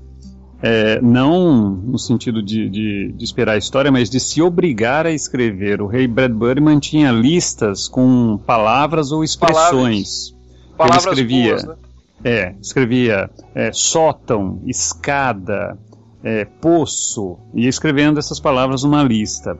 E ele produzia um conto por semana. Ele se impunha isso porque tinha contas a pagar, tinha que sustentar a família e ele precisava mandar um conto para uma revista toda semana. Então, na segunda-feira, ele pegava sua lista de palavras e tá lá, sótão ou esqueleto. E ele, uh, o conto começava com essa palavra e com. Havia um esqueleto no sótão. Pronto. E com é, alguma coisa assim, mas ele, é, ele gosta, de, ele diz que gosta, gosta de dar um tratamento poético a, ao início. Então ele ficava brincando ali com o conceito de uma maneira poética. Por isso que o início dos contos do Bradbury são mais poéticos, porque ele não sabia qual era o enredo. E aí, de repente, o enredo ia aparecendo, um personagem, uma, um, um conflito, mas é incrível, né? Um processo de ficar namorando num, ao mesmo tempo em que você vai escrevendo. Mas eu confesso que esse método ele, eu costumo usar ele nos, nos flash fiction, nos mini contos, porque certo. se você fazer isso, for fazer isso num romance, eu acho que é, é ambição demais, é loucura demais. Quando eu comecei a, a ter a vontade de escrever, eu duas vezes, por duas, em duas ocasiões eu comecei a escrever um romance dessa maneira. É, comecei não era uma vez e sim, vou terminar lá no Felizes para Sempre. Só que ao final do primeiro capítulo a história já tinha aberto algumas frentes e eu não sabia mais amarrar tudo isso. Era completamente caótico, completamente amadorístico esse meu sistema, né? Eu acabei procurando o curso para fazer, é, fui estudar também para saber me organizar. É, aprendi uma coisa ali, aprendi outra coisa aqui e agora, assim, eu, eu, eu, tenho, eu quero escrever romances e eu, eu tô terminando um primeiro romance. E eu me achei mas assim, sendo fazendo uma organização total antes. Até eu começar a escrever a narrativa mesmo em si, ali, o, o texto final, eu passei por várias etapas de descrição de capítulos, descrição de cenas, amarrar uma coisa, o fato com outro, não deixar, tentar não deixar furos, né? não tentar não, não deixar Deus ex machina. E foi um trabalho muito mais é, complexo do que depois chegar agora e escrever o, o, o texto. É, agora eu só chego lá e falo, essa cena vai acontecer isso. Ah, tá bom, é só. Eu não preciso nem mais pensar, agora é só praticamente digitar. Agora, se não fosse assim, eu não ia me achar. Eu ficava perdido. Se eu tentasse fazer esse teu método aí de vou sentar e vou ver o que, que vai aparecer, eu tava perdido. Pô, mas isso testa, Ird. Funciona que é uma beleza pro mini conto, que tem aquela, aquela coisa de ser rápido, né? Os melhores contos eles saem assim, dessa loucura. Como o, o Luiz falou, do que o Bradbury fazia de se impor a escrita, né? Mas não é, não é regra. Por exemplo, teve um, um, uma minissérie que eu fiz dentro do Flash Fiction que chama O Dicionarista, que é a história de um detetive que tem um pouco de. Eu li, eu fiz depois de ler algumas coisas do Borges, então eu fiquei meio naquele, naquela neura assim de fazer um negócio mais, mais um pouco mais complexo. Então, como é uma história que, que, envolve números e tal, envolveu uma pesquisa grande, sabe? Então, não é assim que todos, não, não é uma regra, não, não é uma regra. Agora mesmo, eu acabei de voltar de uma viagem que eu fiz pela Bolívia e pelo Peru. E eu inventei de fazer uma série de contos que vão falar sobre a viagem, né? Estão situados nessa viagem. E eu achei que seria fácil. Eu escolhi lá 20 fotos e vou fazer em cima de cada foto um conto. Só que eu resolvi mexer com é, a mitologia inca. E obviamente que eu não, não consegui fazer da cabeça isso, né? Tá sendo mais difícil do que eu imaginava por causa da pesquisa que, que exige.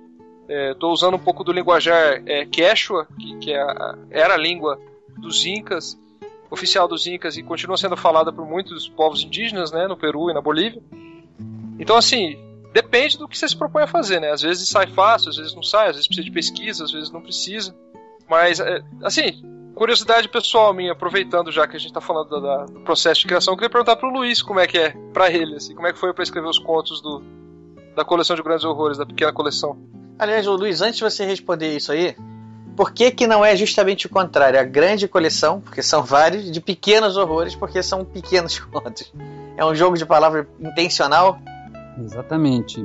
A brincadeira está em torno da temperatura de cada mini conto. Essa coletânea tem mini contos e microcontos. Tem narrativas de, de uma página, uma página e meia e narrativas de cinco linhas. Mas uh, toda brincadeira está em torno da, da temperatura do humor negro. Então são 66, se eu não me engano, é, ficções curtas em que é, em todas elas os protagonistas se dão muito mal. Né? No final eles se dão muito mal, mas sempre de uma maneira é, bizarra, grotesca, de humor negro. E aí, a pequena coleção de grandes horrores é porque, justamente por conta desse desenlace terrível uh, ah, para os protagonistas, né? Eles vão viver o, o, pior momento de sua vida, vão viver o pior horror de sua vida. E a pequena coleção, justamente porque são narrativas curtas, né? É, uma, é, é um apanhado mínimo dessas cenas hediondas.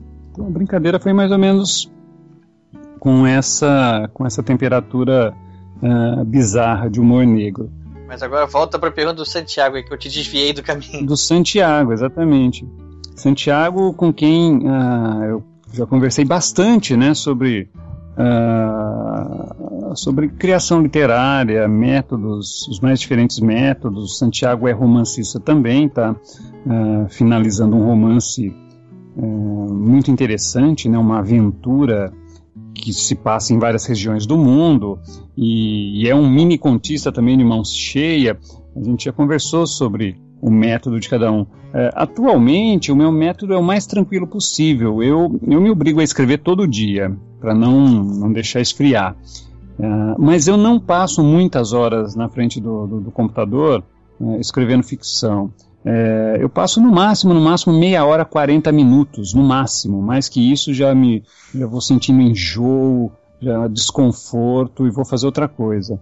É, essa, essa, esses grandes horrores né, dessa pequena coleção foram surgindo esporadicamente é, enquanto eu trabalhava nos romances. Né? Eu lancei recentemente o Distrito Federal, que é uma narrativa mais longa, na qual eu trabalhei durante oito ou nove meses, e, e antes do Distrito Federal uh, eu publiquei uh, o Sozinho no Deserto Extremo, que é uma narrativa é, também é, do subgênero O Último Homem na Face da Terra, e no intervalo, até para descansar dessas narrativas mais longas, eu escrevia uh, essa, essa, o que eu chamo de cartoons literários, né, que são esses mini contos, essas narrativas breves é, muitas delas é, trocadilhescas, né, na, na, boa tradição modernista, brincando com as palavras, é, brincando, brincando com, com, jogos de palavras, uh, e sempre com esse princípio de que os protagonistas vão se dar muito mal no final. É uma narrativa, por isso que eu, eu gosto muito dessa coletânea, é puro humor negro.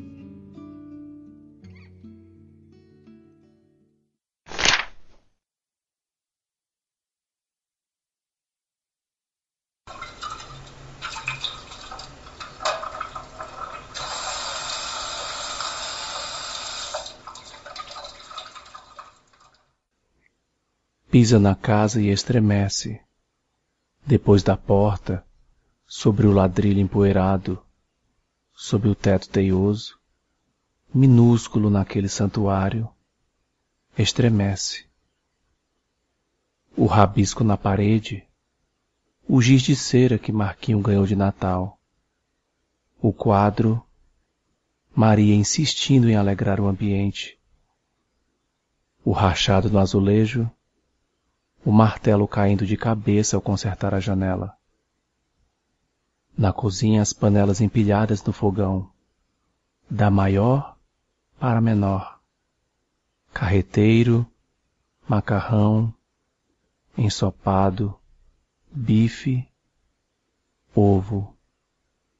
Ronrona se esfregando nas seis pernas durante o almoço, na esperança de que uma migalha escorregasse e caísse na sua boquinha sedenta. Na sala, o sofá. Marquinho assistindo desenho, acima dele duas mãos entrelaçadas, aguardando o sono do menino para o Blu-ray novo na bolsa. O sofá gemendo enquanto peles entrançadas roçavam e queimavam. No quarto, o colchonete que o filho trazia no meio da noite e jogava aos pés da cama, esperando que os pais não notassem. E fingiam não notar. Na cabeceira, os arranhões de Maria quando discutiam, a ansiedade comendo a madeira em silêncio. Na varanda, a cadeira de balanço herdada do avô, ali parada, irremovível. Senta, os fios absorvendo o corpo. Puxa o banquinho, assenta a garrafa com água, limão e gelo. Enche o copo de tereré e toma balançando olhando o matagal no fundo, que um dia seria piscina. Quando torna a encher o copo, os gritos de Marquinhos são tão reais quanto o peso de Ronrona dormindo no colo, ou quanto os braços em volta do pescoço. Maria perguntando ao pé do ouvido: No que você está pensando? Nunca entendem por que não vende a casa. Flash. Fiction. Saudade é palpável. Santiago Santos. Narração: Lauriston e Maria Trindade.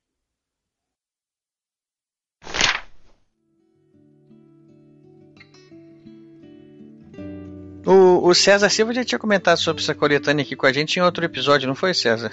Não, acho que eu comentei uma antologia anterior. Essa ainda. Esse eu li Paraíso ano. Líquido. É, Paraíso o César Líquido. tinha comentado Paraíso Líquido, que foi a, a estreia do Luiz Braz uh, na ficção científica. uma coisa que eu, que eu posso. É, um depoimento que eu posso dar, que pode ser um contraponto interessante, é que é, nós falamos de alguns escritores profissionais, né? Como é o caso do Joyce, Bradbury, Garcia Marques temos aqui dois é, escritores também profissionais que tão, exercitam a literatura de maneira cotidiana é, e, e, e, publicam é, de, várias, de várias maneiras e tal. É, eu, eu não. Eu, sou, eu não sou um escritor é, diletante, digamos assim. Ou eu sou mais um. um eu, te, eu tenho uma, uma vantagem pode, pode que de repente é, é a minha ferramenta. Eu não sou obrigado a publicar, né? Eu não me obrigo a publicar e ninguém me obriga a publicar. E quando eu publico, eu não ganho nada com isso. Então, não gera receita para mim, né? Então, eu, eu, eu posso me dar o luxo de escrever só quando eu tenho vontade.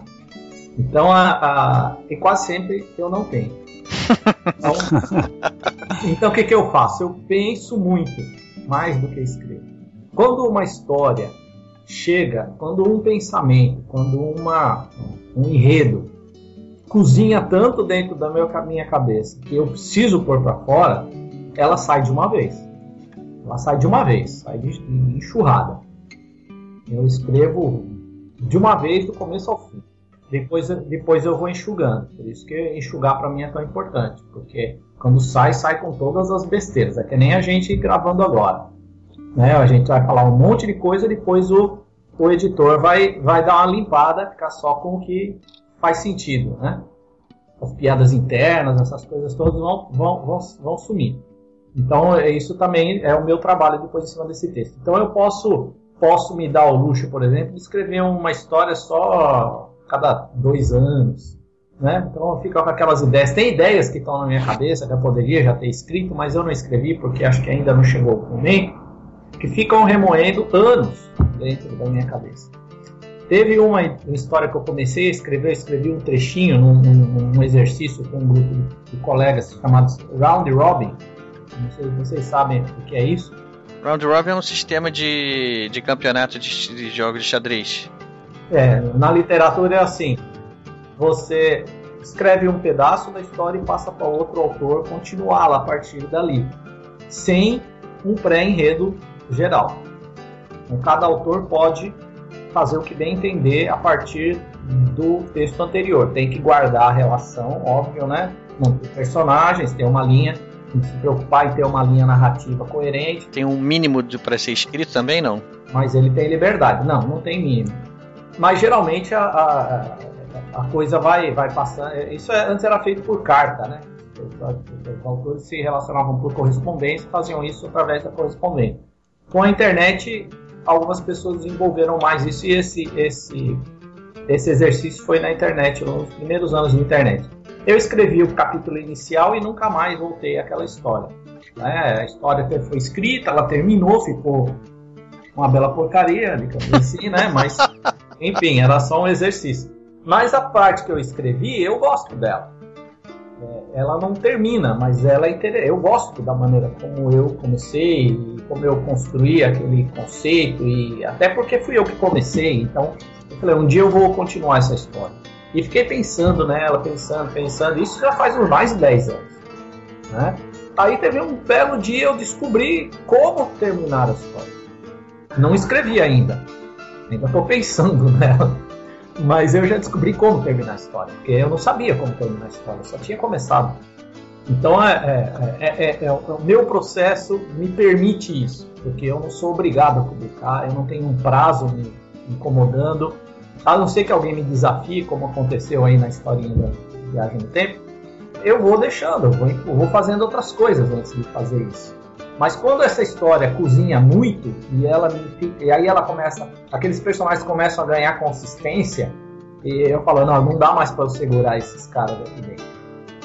Né? Aí eu tenho que escrever, aí não tem jeito. Mas isso é, eu evito o máximo que eu posso.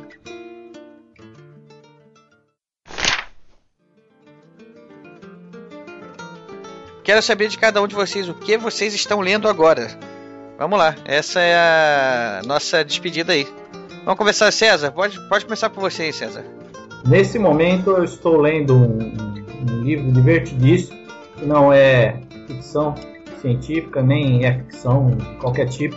Parem as máquinas, parem as máquinas. O César está lendo alguma coisa que não é ficção não é científica. Não é ficção científica, mas. Por isso a crise hídrica. Ah, deve ser, não chove. Não deixa, mas não deixa de ser. É, é um livro chamado EC Respostas Científicas para Perguntas Absurdas do, do autor chamado Randall Monroe, publicado pela Companhia das Letras. Foi publicado em 2014, então está nas livrarias, imagino. Né? É, bem, bem recente mesmo. O autor é, tem um site na internet que ele recebe perguntas absurdas. Né? As pessoas fazem perguntas absurdas a respeito de qualquer assunto. E ele vai fazer a pesquisa para responder aquela pergunta, por mais absurdo que seja. Né? Ele responde com a maior seriedade possível aquelas, aquelas perguntas absurdas. Por exemplo, se todas as pessoas do mundo se juntassem num, num ponto e naquele, no mesmo momento todas pulassem, isso tiraria a Terra de órbita? É, aí ele vai fazer todos os cálculos, todas as coisas, as informações. E se não, e, e, e assim, se o que aconteceria, ele responde e, e, outras coisas que poderiam acontecer a partir das conclusões que, que, que esse fato, né, por exemplo, se você juntar todas as pessoas no mesmo ponto e elas pularem, pode ser que o pulo não cause nada, mas depois para elas voltarem para casa vai ser um inferno, né? É, é falar desprezível em termos de órbita da Terra vai ser desprezível.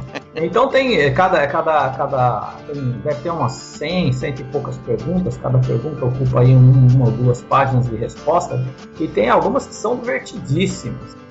Quanto deveria ser a temperatura que você deveria esfriar os seus dentes para ele rachar tomando um cafezinho? Nunca mais eu dormi por causa disso. O pessoal é criativo mesmo, né? É, é impressionante. é, é, então esse é o livro que eu estou lendo nesse momento. Provavelmente sai uma resenha dele daqui a algum, alguns dias no meu blog, que é o Mensagem do Hiperespaço, e, onde eu sempre publico as resenhas as divulgações das coisas que meus colegas fazem, quadrinho, literatura, cinema, tudo que né, tiver interesse, afinidade com, com os gêneros fantásticos, eu, eu comento nesse blog.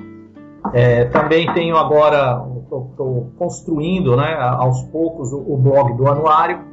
Né, o anuário 2013 saiu faz alguns, algumas semanas. Um dos projetos nossos agora é, é criar uma, uma nova vertente do anuário, né, uma, nova, uma nova fisionomia para o anuário. E ele vai deixar de chamar anuário.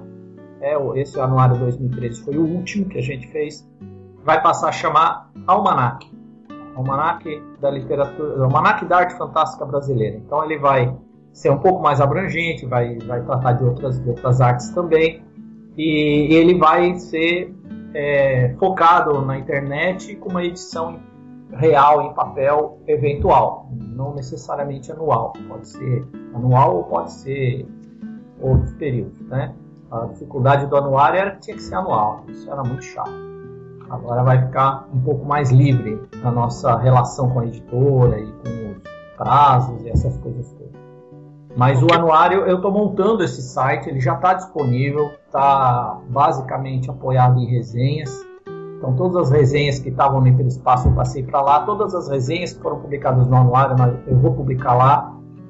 E, e a gente vai fazer um ano, vai é como se fosse um grande anuário virtual, né? Já está disponível, chama é, Almanac AFB, tudo junto, almanacafb.blogspot.com. O link vai estar também no nosso post aí também. Tem, que tem. bom que o César não parou com isso aí, porque eu acho que é um, um trabalho inestimável, assim, né? A gente não tem quase Concordo. muita divulgação aqui desse tipo de literatura e ele faz um trabalho profissional, sendo um crítico que ele é, né? Tendo tanta leitura. E ainda bem que ele não parou. Por favor, né? Outra coisa que, que, que eu e o Marcelo estamos preparando é um estudo a respeito da, do horror no, na literatura brasileira. Né? O gênero do horror na literatura brasileira. E a gente está empenhado agora em, em ler o máximo possível de textos dentro dessa linha. Estamos em busca principalmente dos autores mais clássicos, né?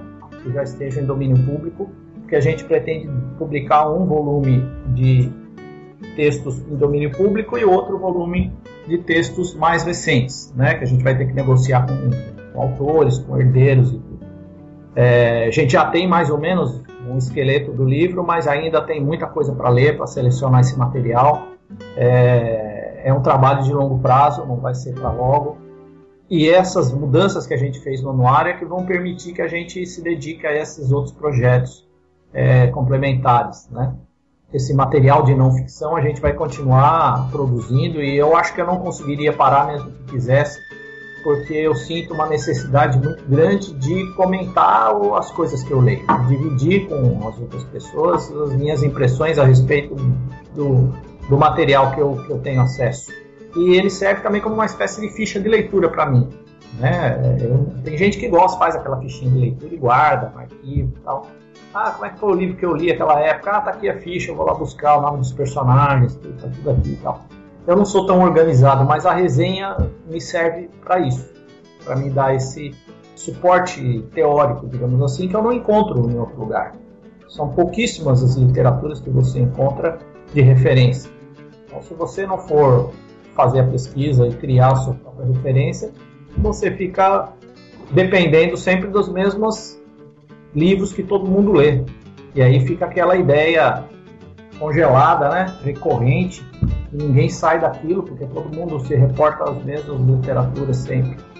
Agora, do ponto de vista de ficção mesmo, eu não sei se eu vou conseguir escrever alguma coisa com o conceito, né, em curto prazo. O material que eu escrevo geralmente são textos curtos, eu devo ter aí uns 20, 20 e poucos textos. É, tenho intenção de um dia reunir isso tudo numa coletânea, mas não sei se eu vou fazer isso. Se eu vou fazer isso. Alguém vai fazer isso. Quando eu não estiver mais aqui para reclamar.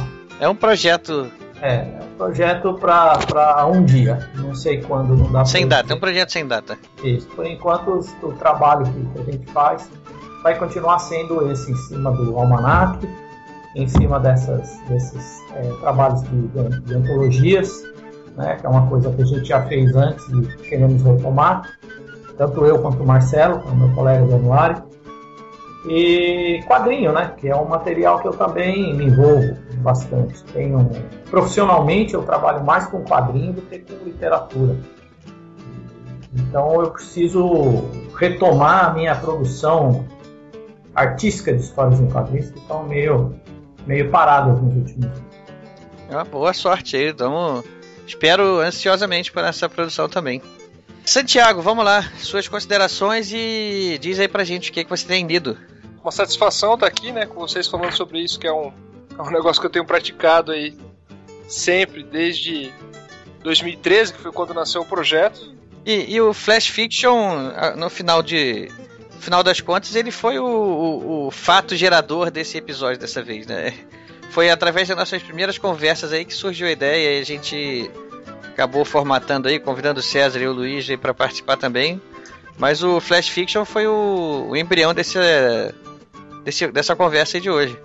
Pois é, fico contente. Bom, o Flash Fiction é um projeto de mini contos. Na verdade, Flash Fiction em inglês é mini contos, né? Na, na época eu quis é, nomear ele com alguma coisa é, mais genérica possível, porque eu pretendia mesmo fazer essa, essa, esse apanhado de, de, é, de, qualquer coisa que eu queria escrever, sem me limitar à fantasia, ficção científica ou a coisa mais mainstream, né, mais tradicional, drama, faroeste, ou seja, tem de tudo lá. Hoje em dia a gente já tá com. Já tô com 240 e poucos contos publicados, mais uma pancada aí que não está publicado ainda. Ele era uma publica, ele saía todo dia, todo dia útil, né? Hoje em dia eu estou fazendo, publicando toda segunda e quinta. Quem quiser conhecer, o, o site é o www.flashfiction, que é ficção em flash em inglês.com.br. Dá para entrar lá, tem o Facebook, tem o Twitter, é, dá para assinar por e-mail, quem não gosta de acessar assim, quer receber na caixa de e-mail. Fora isso, eu tô trabalhando alguns contos. Um deles deve sair no, no, vai sair numa coletânea que deve sair em breve, que é a Antologia Fora do Mapa da editora Bruma. Vai, ser em, vai sair em e-book. É, vai ser só em, em, formato digital. E tô trabalhando também no, no, no romance, como o Luiz estava falando, que é, tá demorando mais do que eu esperava porque ele tá ficando maior do que eu esperava. Só que eu quero fazer um negócio decente, né? Então não sei quanto tempo vai me demorar para lapidar ele. Eu não terminei de escrever nem a primeira versão, o primeiro draft ainda. Então não tenho nada assim concreto para dar de notícia nesse campo. Eu, o que eu posso dizer é que o Flash Fiction tá no ar, tá, tá saindo. Logo mais, talvez em fevereiro, março, não sei quando que esse programa vai sair, vai ser publicado. Mas é, talvez esteja acontecendo, tenha acabado de acontecer, ou vá acontecer no futuro próximo. É, essa pequena saga que eu montei da. É, que eu brinco com a viagem que eu fiz, o Panteão Inca, quem gosta um pouco de mitologia vai, acho que vai gostar. E é isso. O que eu tô lendo. Ah, eu queria é, fazer umas recomendações para quem gosta de, desse. Quem gostou desse. Quem quer conhecer mais, né, desse. De flash, de contos curtos, vendendo microcontos. Isso. Tem a, é, a revista Lama, que é uma publicação virtual, que inclusive já hoje ganhou um volume impresso com os melhores contos que foram publicados lá mas é um, um projeto é, capitaneado pelo Fabiano Viana, lá de Curitiba, que ele reúne uma galera que faz, que faz ilustrações e faz contos, e alguns dos contos são baseados nas ilustrações, e vice-versa. E ele trabalha é, com etapas, né? Já, já tá na sexta etapa, eu participei, o Luiz participou algumas vezes. Inclusive, alguns dos contos do, do livro dele saíram lá, né, Luiz? Exatamente. Faz o que? Dois, três anos. O, começou o projeto da Lama e eu creio que todos os mini contos que eu escrevi para esse projeto estão é, aqui na pequena coleção de grandes horrores. Sim, é, eu acho que então foram cinco, né? Exato. Inclusive o meu preferido saiu lá, é aquele do do gigante lá, aquele ah, que é uma mini novela. Uma mini novela. Tem quatro páginas e uns dez capítulos, mini capítulos, se alguma cê... coisa assim sei se você já leu, Erdi, mas é assombroso esse conto. Não, não passei medo. por esse ainda não. Tô um pouco antes do meio do livro. Ainda não cheguei, ainda não, não passei por esse não. O título um... é Eucaristia, mini romance em 21 capítulos. Isso. Vou chegar lá. Tem um outro projeto também é, é do pessoal que, que mexe com fantasia, ficção científica, que, que chama Cotidianos, que eu conheci através do, do Cirilo Lemos, que é um escritor de ficção científica que eu gosto muito, brasileiro aqui. Eu não sei se ele está publicando lá hoje em dia, mas eu sei que eles têm uma rotina assim, de publicar todo dia útil também, salvo engano. É, gostaria de falar pro pessoal que gosta desse tipo de, de literatura curta para ir atrás do livro do Calvino, que a gente já citou, Cidades Invisíveis. Esse eu sempre que eu tenho a oportunidade eu recomendo. Obra-prima. É um livro espetacular, curto, é, pequeno, né? Como os contos, ele tem umas 150 páginas, saiu pela Companhia das Letras aqui no Brasil. E, assim, resumindo, é o Marco Polo relatando as viagens, as cidades que ele conheceu ao Imperador Kublai Khan, né? Só que nenhuma cidade é normal, e eu diria que nenhum dos contos é sobre cidades. Ou sobre a mesma cidade, né? É, fica essa, essa provocação, assim, é, é muito bom o conto, é uma, é uma aula, é o livro. E sobre o que eu tô lendo, ultimamente agora eu tô lendo, eu tô, na verdade, isso tem me prejudicado pra caramba, porque fazia tempo que eu não pegava um livro que, que, que me enganchava, assim, que é o é, The Bone Clocks, do David Mitchell. Eu imagino, ele não foi traduzido no Brasil ainda, mas eu imagino que vai ser, logo. É, David Mitchell tem vários livros já traduzidos aqui, né? É, eu sei que ele escreveu o Cloud Atlas, né, que virou aquele filme com o Tom Hanks que eu não vi, não li o livro também, mas ele saiu no Brasil, ele é famoso. E eu, eu acho que vai sair logo no Brasil, porque esse The Bone Clocks, ele. Os, os relógios de osso, né? Tradução. Ele concorreu ao Man Booker desse ano lá na Inglaterra, que é o maior prêmio literário da Inglaterra, né? E engraçado que é um, é um livrinho, um catatalzinho de 600 e poucas páginas. E eu tava olhando aqui na, na Wikipedia, o gênero dele fala que é drama, né? Eu imaginei que não, não fosse usar a palavra fantasia por um livro que tivesse concorrido ao Man Booker. Só que eu, eu faço esse desafio. Assim, eu sei que é, é uma coisa. É, é um tema árduo de, de, de, se debater, mas eu acho que é um livro de fantasia. Sinopse curta sem spoiler. O livro se passa num período assim entre 80, 1984 e 2050 e 2045, eu acho.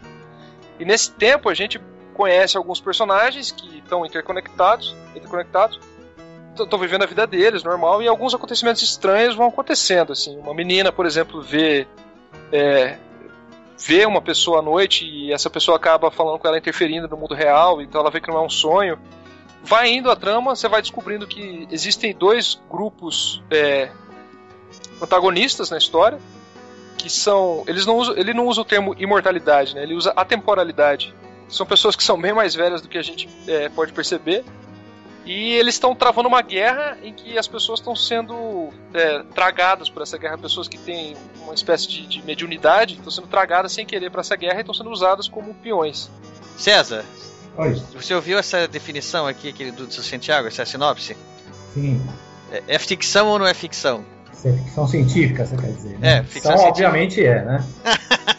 E... É, tá mais pra fantasia do que pra É. ficção científica, apesar de que tem essa projeção futurista que, que remete a- aos modelos mais comuns de ficção científica, mas eu acho que tá mais pra fantasia. Sim, e, e a narrativa dele, embora seja simples, ele não usa palavras difíceis, é muito, muito bem cuidada, assim, é muito bem feita.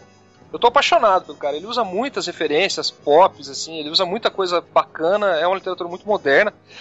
E é engraçado que lá na frente, assim, quando ele começa a pegar a parte do futuro, ele começa a fazer referências pop imaginárias. Então, é, é, recomendo muito, assim. Espero que saia logo no Brasil. Tô adorando, tô passando noite em claro aqui, tá, tá muito bom. É dormir pra quê, né? e então, é isso aí, Santiago. Fechou? É, acho que é isso. É só agradecer o convite, o entusiasmo aí de todos. É, dizer que eu me sinto até miúdo aqui perto do César, que é um puta crítico, e o Luiz, que é um puta escritor e, e- e mentor, no meu caso. Na verdade, eu sou um farsante, né? E, e dizer obrigado aí, tá? Foi, foi muito bom. A gente que agradece aqui e vamos lá, Luiz. Tá contigo aí agora. Aproveito para agradecer também pelo convite para esse papo tão prazeroso. É sempre muito bom né, conversar sobre o que a gente é, gosta de fazer, pelo que a gente está apaixonado, que é a literatura, é a fantasia, o, o fantástico, a ficção científica. Eu curti muito conversar com vocês. E já vou avisando, hein, o Santiago, para se sentir miúdo, é um problema sério, porque ele tem quase dois metros de altura. e tem até uma foto da viagem dele em que ele precisou se, precisou se curvar para entrar no avião. Ele não conseguia ficar em pé no avião. O mundo não foi feito pra gente Se ele se sente miúdo, então eu sou um personagem daquele Terra de Gigantes, né? um dos pequeninos. Enfim, é, no momento eu estou revisando um texto longo e maçante, é, e essa revisão já já está dois anos e uh, dois anos, dois meses que parecem dois anos e, e, vai levar mais dois meses que provavelmente parecerão mais dois anos. E para relaxar, eu estou relendo toda a obra do, do Frank Miller, uh, que é um, um artista que sempre me encantou, não só pelo estilo de desenho, mas pela forma como ele narra as histórias. Né? Então, estou relendo lá o Cavaleiro das Trevas, 300, Sin City, o Demolidor do Frank Miller, Demolidor Wolverine. É um Ronin, que é uma graphic novel maravilhosa que pouca gente conhece. Saiu aqui pela Abril. Ronin é uma ficção científica estupenda que pouca gente conhece, né, do, do, do Frank Miller. Então eu estou é, relendo quadrinhos, né? não estou relendo nada literário, nada de interessante. E além dessa revisão um pouco maçante que eu estou fazendo, estou revisando um outro texto muito mais agradável, que é uma, uma narrativa curta de ficção científica para jovens, que vai sair pela SESI SP Editora. Ah, o título é Ventania Brava, se passa num futuro é, próximo em que ah, houve uma revolução política e todos os adultos foram afastados do poder. As, ah, os adolescentes assumiram o poder e, e, demitiram por justa causa todos os adultos por, incompetência mesmo, né, na administração do planeta.